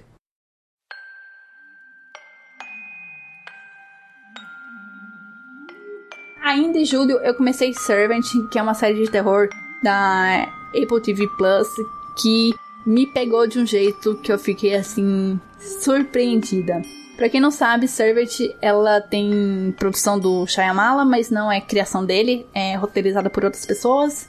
Tem duas temporadas, terceira temporada foi confirmada, deve lançar em 2022. E acompanha a história de um casal, que a mulher é jornalista, o cara é chefe de cozinha. Eles acabaram de ter um filho, só que o filho morreu em circunstâncias misteriosas que a série vai desvendar conforme ela avança. E a mulher entra numa paranoia assim gigantesca e não sabendo lidar com a dor da perda do filho, que era um bebezinho, assim, poucas semanas. A amiga do casal sugere que a mulher adote aqueles bebê reborn, sabe? Que parece criança de verdade, como um método de trabalhar e superar o luto. E o marido tá, tá meio assim, né? Meio. Hum, realmente é uma boa ideia dar uma criança fake pra uma mulher que acabou de perder o filho dela. Mas ele acaba cedendo e realmente ajuda a mulher, só que a mulher começa a entrar na paranoia de que a boneca é o filho dela e aí ela começa a comprar fralda, tratar a boneca como fosse de verdade, né? Alimentação, tudo. E chega num ponto onde ela quer contratar uma babá, já que ela vai voltar a trabalhar. E o marido já começa a enxergar isso assim, epa, isso vai dar merda, né? Isso vai dar merda. Como se não tivesse dando merda antes, né? Mas vai dar merda. Aí eles contratam a babá, que é uma adolescente que tem um passado super misterioso, ela tá fugindo meio que de casa e etc e tal, e é uma adolescente super esquisita. E a adolescente chega lá, vê que vai cuidar da boneca. Aí o marido fala assim: Ó, você não precisa fingir quando você estiver sozinho aqui comigo, longe da minha mulher. Porque a gente sabe que é uma boneca, não é uma criança de verdade. Só que a menina fica assim: Não, não sei do que você tá falando. É uma criança, não sei mais o que, é uma criança, tudo. E ela entra na noia junto com a mulher, com a esposa. Então ela leva a criança para passear, ela faz a criança rotar, tem aquele radinho que coloca no quarto do bebê para ver se tá chorando. Ela trata a criança como se fosse uma criança de verdade e o marido fica pronto, né? Arrumamos duas malucas dentro de casa. Só que aí o que, que acontece? Um belo dia, é, a babá tá saindo lá pra, pra cuidar da criança no carrinho, o marido trabalha de casa e ele começa a escutar o chorinho de uma criança. E quando ele sobe lá no quarto do, do filho, ele vê que tem uma criança de verdade no berço. Aí ele fica assim, totalmente surtado porque ele não sabe de onde veio essa criança, se a babá roubou essa criança, o que, que aconteceu, se é o demônio que trouxe essa criança começa toda a questão de que o que, que eles vão fazer com essa criança e como que eles vão contar para as outras pessoas que sabiam que a mulher tinha perdido o filho e que estava lidando com uma boneca e agora tem um filho de verdade, né? Vão achar que eles roubaram essa criança. Então, desenrola todo um rolê e tem a questão também do pai começar a sofrer com não é maldição, né? Mas ele sofre com umas pragas. Tipo, ele perde o paladar, ele começa a ter espinhos extraídos do corpo a menina lá, ela tá envolta com umas coisas assim sinistras, coisas assim religiosas, bizarras. Então, assim, é uma série que ela se passa todo dentro dessa casa. E isso já te faz sentir muito claustrofóbico. E eu acho importante deixar claro que a série é vendida como terror, mas não fique esperando jumpscare. Ela é mais o terror atmosférico, é o suspense. Você não vai ter grandes sustos você vai ficar mais é, impactado com as doideiras que vão acontecer ali na casa, com a criança, com aquela família. É mais esse sentido. E também vale avisar que o ritmo da série é meio lento, tá? Não é aquele negócio frenético, tudo. Até mesmo para você se sentir sufocado com as coisas que estão acontecendo naquela casa.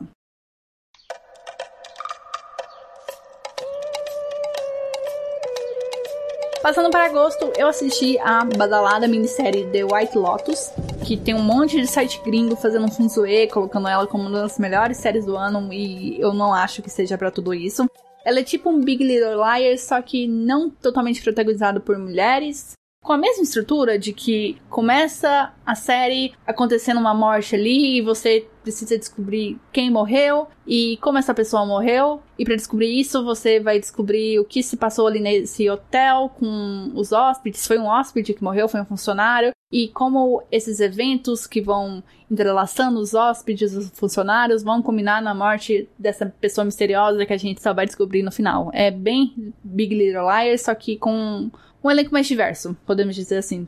É isso, gente. É muito white rich people problems. É muito isso que você vai encontrar na série. Tem um plot ou outro ali que é mais interessante, que até te compele a gostar da, dos personagens. Mas tem até outros plots, outros personagens que a princípio parecem boas pessoas, pessoas que se importam, acabam mostrando que eles não são tão desconstruídos assim como eles imaginam ser. Né, acaba sendo uma sátira. A série é uma sátira, só que com uma fórmula que não agrega tanto pra sua história e fica até cansativo, sabe? Fica meio manjado. Então, não é tudo isso que estão tentando vender para você.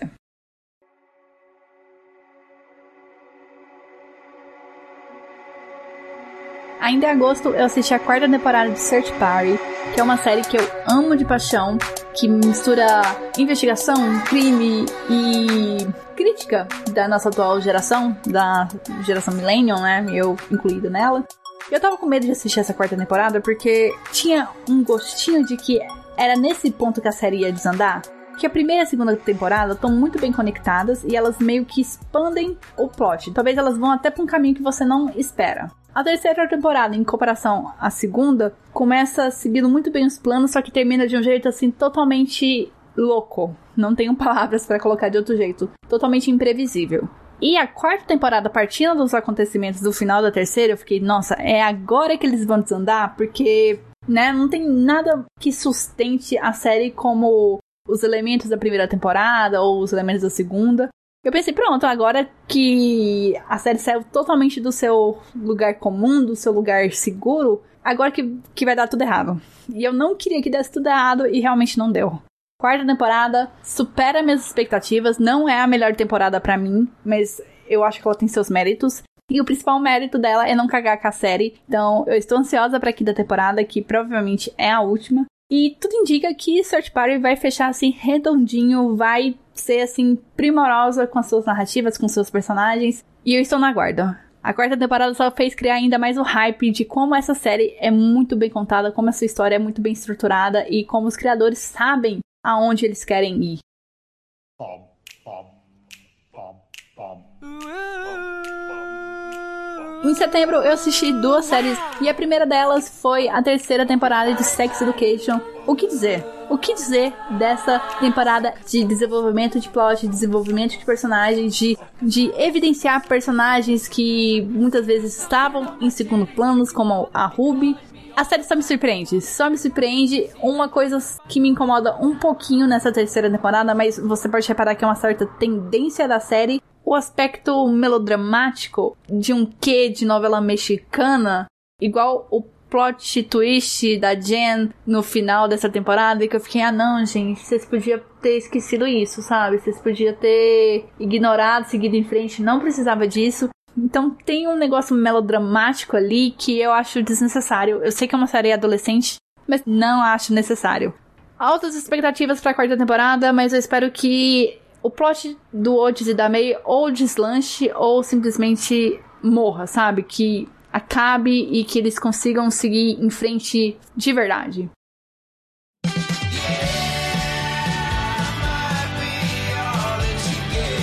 E a segunda série impecável que eu assisti foi Ted Lasso.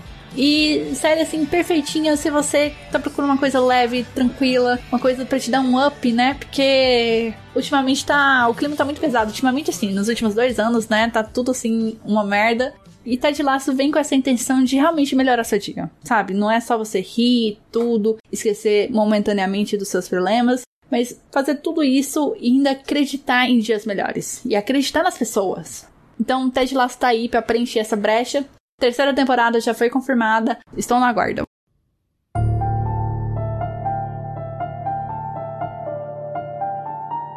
Mês outubro, mês do terror, e realmente eu só assisti série de terror. Eu assisti a série francesa Marianne, que foi indicada pela Isis lá no episódio de Halloween.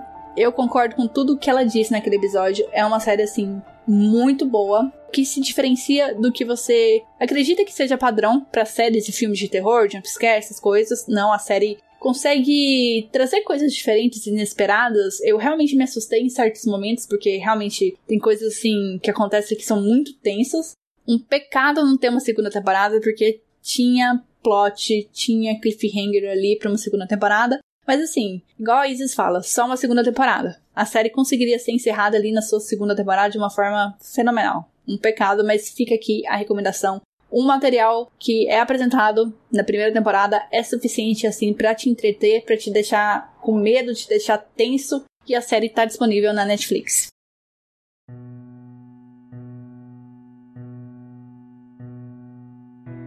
Eu assisti também Midnight Mass, que é a Missa da Meia-Noite, uma das melhores séries do ano. Para mim fica no top 2, meu top 1 vai ser revelado daqui a pouco. Mas Midnight Mass, eu achei assim uma série impecável. Eu vi muita gente reclamando que ela não é tão terror, aquele terror que você espera jumpscare ou sobrenatural, coisas horripilantes. Não. O terror dela para mim é o fato de como é aterrorizante o que o ser humano pode fazer. Que ponto o ser humano pode ir quando ele está amarrado em suas convicções, quando ele está cego diante de alguns preceitos, de algumas escolhas. E isso para mim é aterrorizante.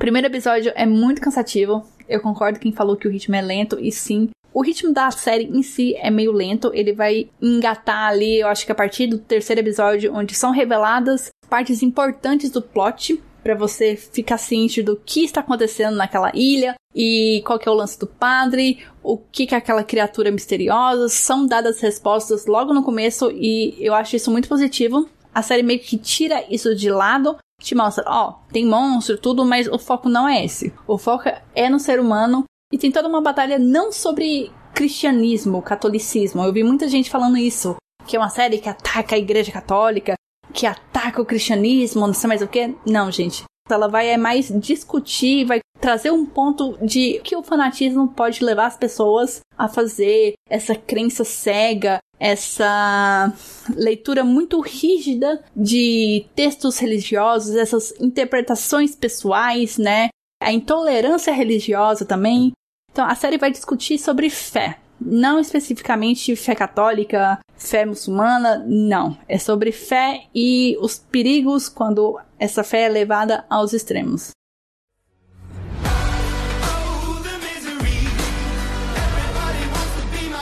Chegamos em novembro e em novembro eu assisti Arcane, essa série que deu muito o que falar e realmente tem motivos para toda essa falação. Que série fantástica! Você não precisa ter assistido LOL pra assistir a série, tá? Eu sou exemplo vivo disso, eu não sei nada de LOL, nada. Eu não sabia nem como que era o visual de LOL. E eu fui assistir a série, eu, nossa, deve ser massa jogar LOL. E eu vi que não é tão massa assim, sabe? Não é tão bonito do jeito que a série faz. A animação é linda de morrer, a trilha sonora é fantástica, a Riot sabe combinar cenas onde não se tem diálogo, somente com a trilha sonora para trazer aquele impacto eu acho muito importante frisar que é uma boa história de fantasia sendo contada ali. É, eu acho que às vezes as histórias de fantasia acabam caindo num lugar comum, onde você já sabe mais ou menos onde aquele plot vai te levar, e aqui em Arcane não. Aqui em Arcane eu fui surpreendida com algumas tomadas de decisões. Igual eu falei, eu não sei nada de LoL. Então foi muitas surpresas, muitas emoções. Eu estou ansiosa para a segunda temporada. Estou aguardando também uma série sobre Valorant. Talvez no futuro próximo tenhamos uma série sobre o universo de Valorant. Eu espero que sim, porque a Arkane mostrou que a Riot sabe contar uma boa história.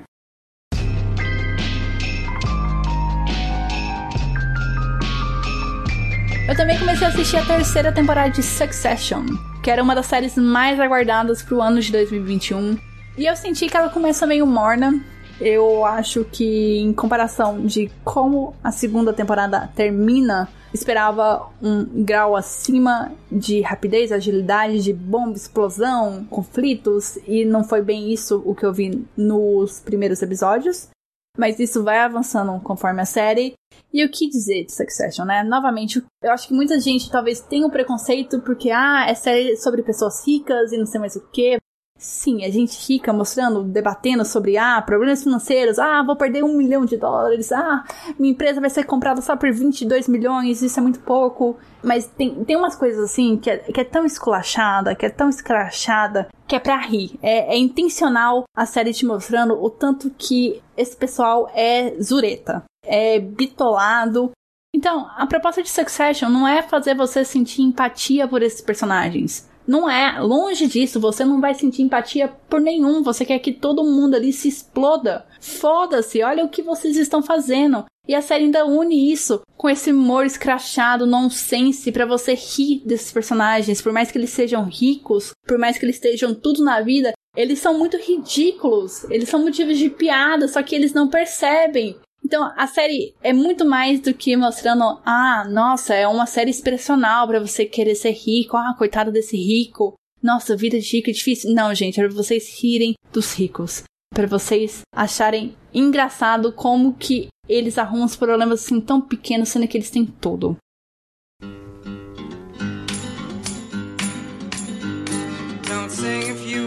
Eu falei que Missa da Meia-Noite foi a segunda melhor série para mim em 2021 e a primeira foi What We Do in the Shadows.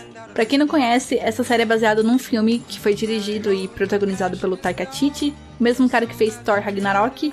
E a série, assim como o filme, tem um formato de documentário, que é o documentário falso, né? E o pretexto desse documentário é acompanhar o dia a dia de um grupo de vampiras vivendo na sociedade moderna. O filme se passa na Nova Zelândia e vão acompanhar três vampiros ali, tendo seus dilemas, lidando com paixões e etc e tal. É muito baseado no modo absurdo, onde você pega seres seculares para viver na sociedade moderna e lidar com todas as mudanças que aconteceram nos últimos anos. Já a série pega esse conceito e expande e vai mostrar quatro vampiros três vampiros naquele modo tradicional que a gente conhece do que é ser vampiro, que vai sugar sangue, que vira morcego. E o quarto vampiro é um vampiro energético. É um vampiro que suga a energia das pessoas. Sabe aquela pessoa que quando entra no ambiente parece que mata tudo, olha pra planta, a planta seca? Então, é, essa pessoa seria um vampiro energético. E a série vai acompanhar o dia a dia desses vampiros vivendo lá em Staten Isles e tentando fazer essas coisas de vampiros. Já polemizando aqui, eu preciso dizer que eu prefiro muito mais a série ao filme. Eles expandem muito bem esse universo, porque no filme é basicamente uma república de vampiros. Eles apresentam um conceito de familiar, que é um servo humano desse vampiro, que é iludido por seu mestre, que em algum momento vai torná-lo vampiro, mas isso nunca acontece. E tem a questão também dos vampiros e dos lobisomens, né? Uma coisa assim bem crepúsculo. E aqui na série eu gosto das escolhas que eles fazem ao trazer, por exemplo, uma vampira para esse meio dos vampiros, eu crio uma afinidade com essa personagem, né? Por ser mulher, tudo, por ter que lidar com, com um certo machismo na sociedade vampiresca. Tem essa ideia do vampiro energético, que é uma pessoa comum, sabe? Ele é um humano comum, ele não tem presa nem nada, ele só suga a energia das outras pessoas e é assim que ele se alimenta. E você fica até assim, será que ele realmente é um vampiro? Vai ver que ele só tá achando que, que é um vampiro para se enturmar. E é muito gostoso de descobrir essas coisas novas que esse personagem traz. E o mérito da série é realmente os personagens. Tem a Nádia e o marido dela. E uma coisa que eu gosto muito da relação dos dois é que eles são casados há muito tempo há muito tempo mesmo. E seria muito clichê eles serem um casal que se odeia, mas não, eles são super apaixonados, né? E eu gosto disso, porque quebra com essa expectativa do casal ranzinza. E o marido da Nadia é o Matt Berry, que é um comediante inglês que eu gosto bastante. Ele fez The It Crow e ele fez outras séries que eu quero muito assistir. Tem a própria Nadia, a atriz que faz ela, é fantástica, eu acho ela linda de morrer. E tem um personagem no Landor que é um vampiro assim mais. Como que eu posso dizer? Vampiro meio depressivo e meio bobão, sabe? E tem todo o relacionamento dele com o Guilhermo, que é o familiar dele. E o Guilhermo é um personagem muito imprevisível. Você acha que sabe o que o futuro aguarda pro Guilhermo, mas você não sabe. Grandes reviravoltas vêm por aí. Então, assim, a série ela consegue trabalhar muito questões mundanas, só que com um toque de vampiro, que sabe usar do estereótipo do vampiro para se reinventar, para trazer coisas novas, para te surpreender. Então fica aí minha recomendação, What We Do in the Shadows. Tem três temporadas. Se eu não me engano, tem no Disney Plus ou no Star Plus. É um desses dois. Mas tem lá.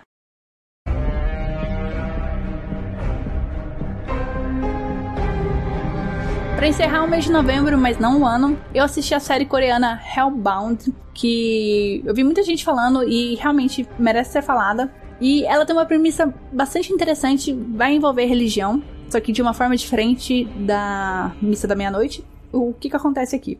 Algumas pessoas começam a receber profecias de um ser assim misterioso e sobrenatural que diz que no dia X, na hora X, essa pessoa vai morrer e vai ser levada ao inferno.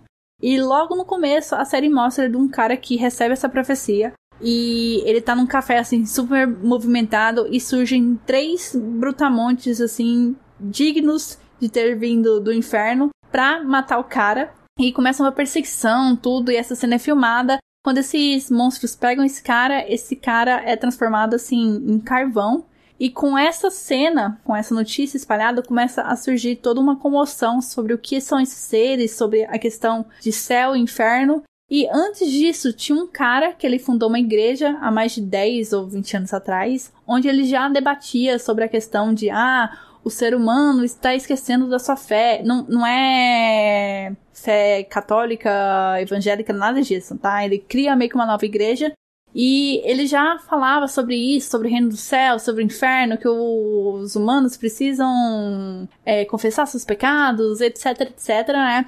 Ele tava crescendo tudo, mas com essa desses eventos, desses monstros que vêm do inferno para condenar as pessoas, a igreja dele ganha muita força e começa a criar toda uma mídia, todo um alvoroço sobre essas profecias e a levantar questionamentos, né? Se é algo real que foge da explicação lógica, da explicação racional, ou se é algo midiático, encenado ali só para essa igreja, no caso, ganhar mais público. E para provar seu ponto, a igreja acaba descobrindo o caso de uma mulher que recebeu a profecia e que vai morrer em breve e oferece uma grana assim super alta para filmar o dia, né, a hora da sua execução, para realmente mostrar, ó, isso é verdade, vocês pecadores vão para o inferno se vocês não seguirem as normas de Deus. E do outro lado, tem um advogado e um detetive que são descrentes dessas explicações sobrenaturais, acham que não é nada disso, só que se prova realmente que são seres sobrenaturais que não podem ser detidos, que não podem ser parados e só vão embora se cumprirem a profecia. Eles não machucam mais nenhuma pessoa em volta, só a vítima, né? A pessoa que recebeu a profecia. E a série vai se desenvolver a partir disso. A série ela é meio que dividida em duas partes, né? Essa parte inicial, onde tem esse fortalecimento da igreja e das pessoas entendendo o que tá acontecendo naquela situação. E a segunda parte mostrando as reviravoltas, as implicações que essas descobertas sobre esses seres do inferno, sobre essas profecias, causam na sociedade coreana. E eu gosto muito dos debates que a série traz. Novamente, ela não foca numa crítica sobre a questão da religião, fé católica, fé cristã, nada disso. Ela vai focar muito no discurso hipócrita das pessoas que são movidas pela fé, sobre a questão de ter dois pesos e duas medidas diante de ações que são cometidas por estranhos e pelas mesmas ações que são cometidas por ela. Vai falar sobre o uso da violência para coagir as pessoas a fazerem um bem, a seguir um caminho do bem, um caminho moral, sendo que a moralidade tem duas faces, né? A moralidade da pessoa comum e a moralidade das pessoas que estão ali no comando da igreja. Então é uma série assim bastante reflexiva nesse ponto. Eu acho que ela traz discussões bastante importantes, até umas discussões parecidas com Missa da Meia-Noite, mas ela tenta buscar respostas sobre esses monstros, esses seres do inferno, se as pessoas realmente vão pro inferno, o que, que acontece com essas pessoas. É uma série assim que promete grandes reviravoltas e realmente essas reviravoltas acontecem e eu gostei muito do cliffhanger que ela deixa para a próxima temporada, que eu tenho quase certeza que foi confirmada. Então tem muitas reviravoltas que vão acontecer ali nessa história, ainda nessa primeira temporada. Mas eu estou no aguardo da segunda, porque a segunda promete muito mais reviravoltas.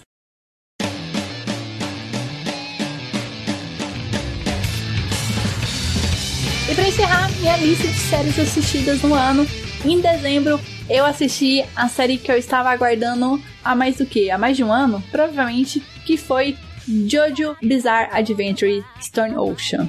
Saiu a sexta parte, saiu a parte protagonizada pela única Jojo mulher, Jolene Cujo. E, gente, que felicidade. Eu acho assim que o único defeito da série é que ela vai sair picada.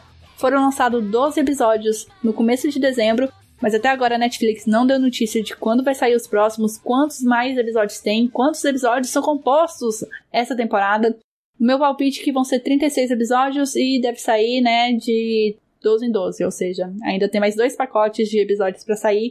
Mas eu estou muito animada porque Stone Ocean era uma das partes assim mais queridas pelos fãs de Jojo e termina num arco da Jolene que a princípio pode parecer meio bobo, já que é basicamente um prison break, né? Que ela vai pra cadeia, tudo, e ela precisa dar um jeito de sair dali, senão ela vai ficar 15 anos presa.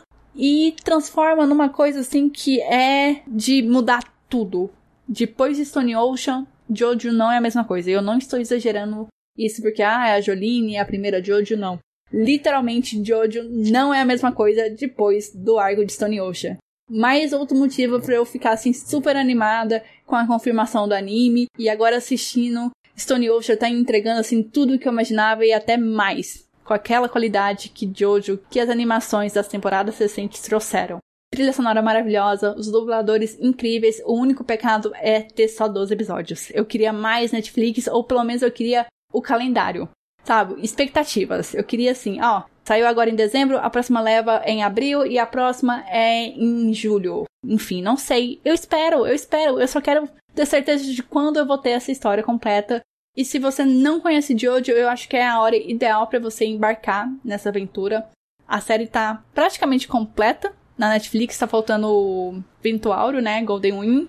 Mas para assistir Stone Ocean você precisa assistir as temporadas anteriores, porque você não vai entender nada. Você vai perder muita coisa e Jojo, tanto para o bem quanto para o mal, está muito interligado às suas temporadas. Né? Você precisa ter o conhecimento prévio de alguns personagens, de alguns eventos para entender as temporadas e com Stone Ocean não é diferente.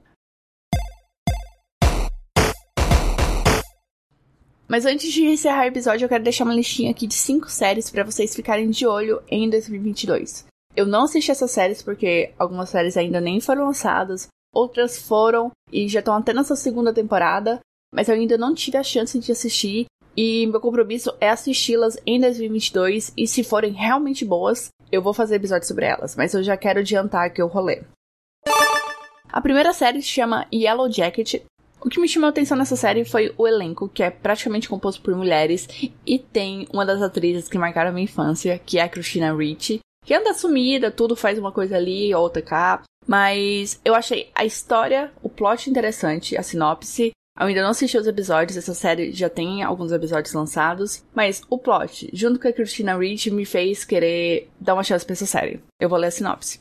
Yellow Jackets narra a jornada de um time de futebol feminino que, durante o ensino médio, sobreviveu a um acidente de avião no distante deserto de Ontário. Eu nem sabia que Ontário tinha deserto, isso é novidade para mim.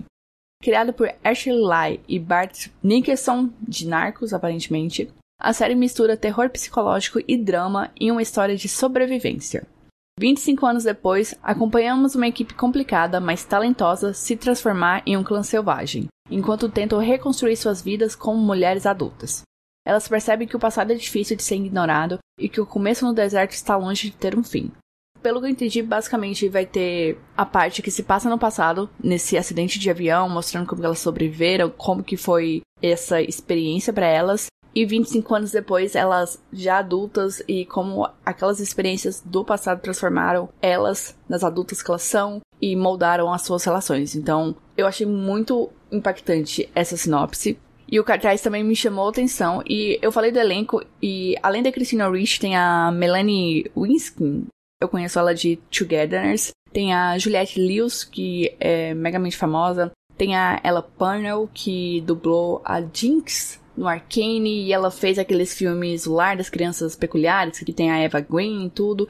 Então, resumindo, o elenco me chamou a atenção. Tem essa sinopse que eu achei bastante impactante e que, se for bem trabalhada, vai entregar boas coisas. Ah, eu tô vendo aqui também tem a Sophie Nellis, que fez A Garota que Roubava Livros. Então, realmente, o elenco feminino assim, me chamou muita atenção. E eu quero começar a assistir essa série. Tô animada e em breve eu espero contar para vocês o que eu achei dessa série. A segunda série que eu quero falar se chama Righteous Gemstone. E ela foi vendida para mim como sendo a Succession evangélica. eu sei que parece meio doideira essa essa simplificação, mas lendo a sinopse, vendo os trailers, realmente assim, tem um motivo de ser chamada desse jeito. E a série já tem uma temporada, a segunda tá sendo lançada, ou foi lançada no começo de janeiro agora. E o que, que é a história? Ele, Gemstone, que é o John Goodman, que é super famoso, é um poderoso pastor conhecido por suas técnicas de salvação agressivas, missas internacionais e por seu programa de TV semanal. O herdeiro do trono de Gemstone é Jesse, o filho mais velho que vive à sombra do pai enquanto adapta seu trabalho a um público mais moderno. Já Kevin, que é o Adam Devine, o irmão mais novo, decide se afastar da igreja porque considera seus métodos muito extremos para a religião convencional. Jude, por sua vez, não tem ao menos a chance de escolher trabalhar com a doutrina da família, já que não recebe as mesmas oportunidades que seus irmãos por ser mulher. É, é muita família Roy ali, tem o cara que tá sendo cotado para ser o herdeiro, né? Provavelmente o pai ou algum dos irmãos vai passar a perna dele. E tem toda essa questão da, da mulher ser desvalorizada, que acontece um pouco ali com a Shiv também. E se eu não me engano, a primeira temporada, eu não sei se a segunda vai entrar, mas provavelmente, tá no HBO Max aqui do Brasil. A próxima é Pen and Tommy, que é mais conhecido como a série da Lily James e do Sebastian Stan. E assim, eu não tava nem dando moral para essa série, eu sabia que tinha a ver com a Pamela Anderson, mas ela nunca foi uma atriz, uma personalidade assim que me interessou, então eu tava passando super batido por essa série. Aí eu fui assistir o trailer, porque basicamente a divulgação da série tava sendo, ó, como a Lily James está parecida com a Pamela Anderson e isso não me pega. Aí eu fui assistir o trailer e eu fiquei muito afim de assistir essa série, estou ansiosa. Ela vai ser lançada em fevereiro, se eu não me engano. Só que vai ser pela Hulu e eu não sei como que fica a distribuição aqui no Brasil. Talvez a Disney. Não, isso aqui não é série pra Disney, né? Mas a Disney é dona da Hulu, então talvez a série vai pro Star Plus, algo assim. Qual que é a sinopse? A série conta a história da atriz Pamela Anderson e de Tommy Lee, baterista da banda Motley Crue. Nem sei se isso é uma banda famosa, primeira vez que eu tô ouvindo esse nome. Virou tema de uma nova série original do Hulu. A trama vai abordar o vazamento de uma sextape feita pelo casal durante a lua de mel na década de 90. E é isso, gente. É basicamente isso. Eu acredito que vai ser uma minissérie. E você vai ver os desenrolares, né? Como isso afetou a carreira da, da Pamela Anderson, como que ela vai lidar com isso. Eu não sei nada dessa história. Eu nem sabia que tinha essa sextape feita pela Pamela Anderson e por esse cara. Então, eu não sei o que esperar dessa história. E uma coisa bacana de, de comentar é que estão focando muito na Lily James e no Sebastian Stan, mas ela tem o Seth Rogen, tem o cara que faz Parks and Rec, que é o Nick Hoffman, se eu não me engano. Então fica a recomendação aqui, Pen and Tommy. Próxima série é She-Hulk. E por tudo que eu disse das séries da Marvel, nesse episódio você vai estar tá pensando o que que essa doida tá falando, né? Porque, enfim, a hipocrisia. Meteu pau nas séries da Marvel e agora tá aqui falando pra gente ficar de olho que ela quer assistir essa série da She-Hulk. Tentando me justificar aqui, tentando esclarecer meus motivos, essa série da She-Hulk tava passando totalmente batida por mim. Ela acabou me chamando a atenção por dois detalhes. Eu fiquei sabendo que vai ser uma série meio criminal, que vai ser série sobre, tipo, tribunal, tudo, advogados, defesa, acusação, e eu gosto desse tipo de série. E o segundo motivo que me animou, assim, muito para assistir foi porque escalaram a Tatiana Maslany de Orphan Black para viver a She-Hulk. E a Tatiane é um chamariz assim gigantesco para mim. Qualquer coisa que ela tá fazendo, eu quero assistir porque provavelmente vai ser bom. Claro que tem suas exceções, né? Mas no geral, eu tenho certeza que ela vai mandar super bem, sabe? Eu, eu tenho certeza, eu tenho confiança na atuação dela. Eu sei que ela não vai decepcionar. E pode ser que a história, o roteiro, o formato não funcione, mas nela eu confio. Qual que é a sinopse? Jennifer Walters é uma advogada que vive uma vida comum até sofrer um acidente. Para se recuperar, ela recebe uma transfusão de sangue do seu primo Bruce Baney, que acaba transferindo também uma parte do Hulk para ela. Que ideia genial, hein, Bruce? Palmas para você. E, gente, banco de sangue, não custa pegar o sangue de outra pessoa. Tinha que ser necessariamente do primo? Como que funciona esse negócio nos Estados Unidos? Me conta, me explica. A partir disso, ela se transforma permanentemente na versão feminina da criatura verde. Então, ela não tem essa habilidade do Bruce de transformar e de se transformar em Hulk. Ela vai ser eternamente verde e musculosa. Eu acho que é isso. A última série que eu recomendo para vocês ficarem de olho se chama The Gilded Age, que traduzindo tem o mesmo nome daquela minissérie da Globo Anos Dourados. E tirando essas estranhas coincidências, a série não se passa na década de 50, 60, eu não sei em, que época se passa a minissérie, mas essa aqui passa quase no início do século 20. E o que me chamou a atenção particularmente nessa série é que ela é do mesmo criador de Downton Abbey quais são as chances de dar errado? Eu acho que são muito poucas porque o cara sabe contar uma boa história de época. E qual é a sinopse da série? Em The Gilded Age, a jovem Marian Brooke é a filha órfã de um general do sul que se muda para a casa de suas tias, a rígida e tradicional Agnes, e a mais generosa e progressista Ada, na cidade de Nova York. Ou seja, a série, para minha tristeza, não vai se passar na Inglaterra, vai ser em Nova York. Acompanhada pela misteriosa Peg Scott, ela se envolve na vida, ela, a Mariam, eu acredito, se envolve na vida deslumbrante dos novos vizinhos, todos estupendamente ricos. Isso tá me lembrando The Great Gatsby. É, é muito parecido, ainda mais eu acho que passam na mesma época ali Nova York, ou eu acho que o livro é mais interior de Nova York ou de alguma região ali, Estados Unidos, enfim. Será que Marian seguirá as novas regras sociais ou traçará um caminho próprio? Você realmente está fazendo essa pergunta, sinopse? É claro que ela traçará um caminho próprio né? Porque se fosse seguir as novas regras, não teria série para que contar essa história.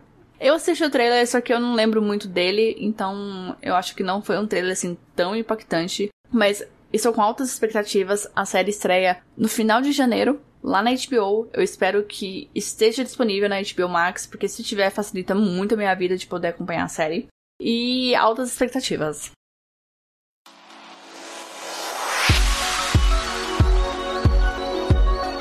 E é isso aí, pessoal. O episódio se encerra aqui. Semana que vem eu vou falar dos filmes e dos jogos que impactaram meu ano de 2021. Eu espero que vocês continuem comigo e eu espero que essas recomendações, essas pseudo-análises, essas indicações ajudem vocês a começarem o ano de 2022 assim com muita coisa para assistir, para ler e para descobrir. Tá? Um beijo para vocês, se cuidem e até semana que vem. Tchau, tchau.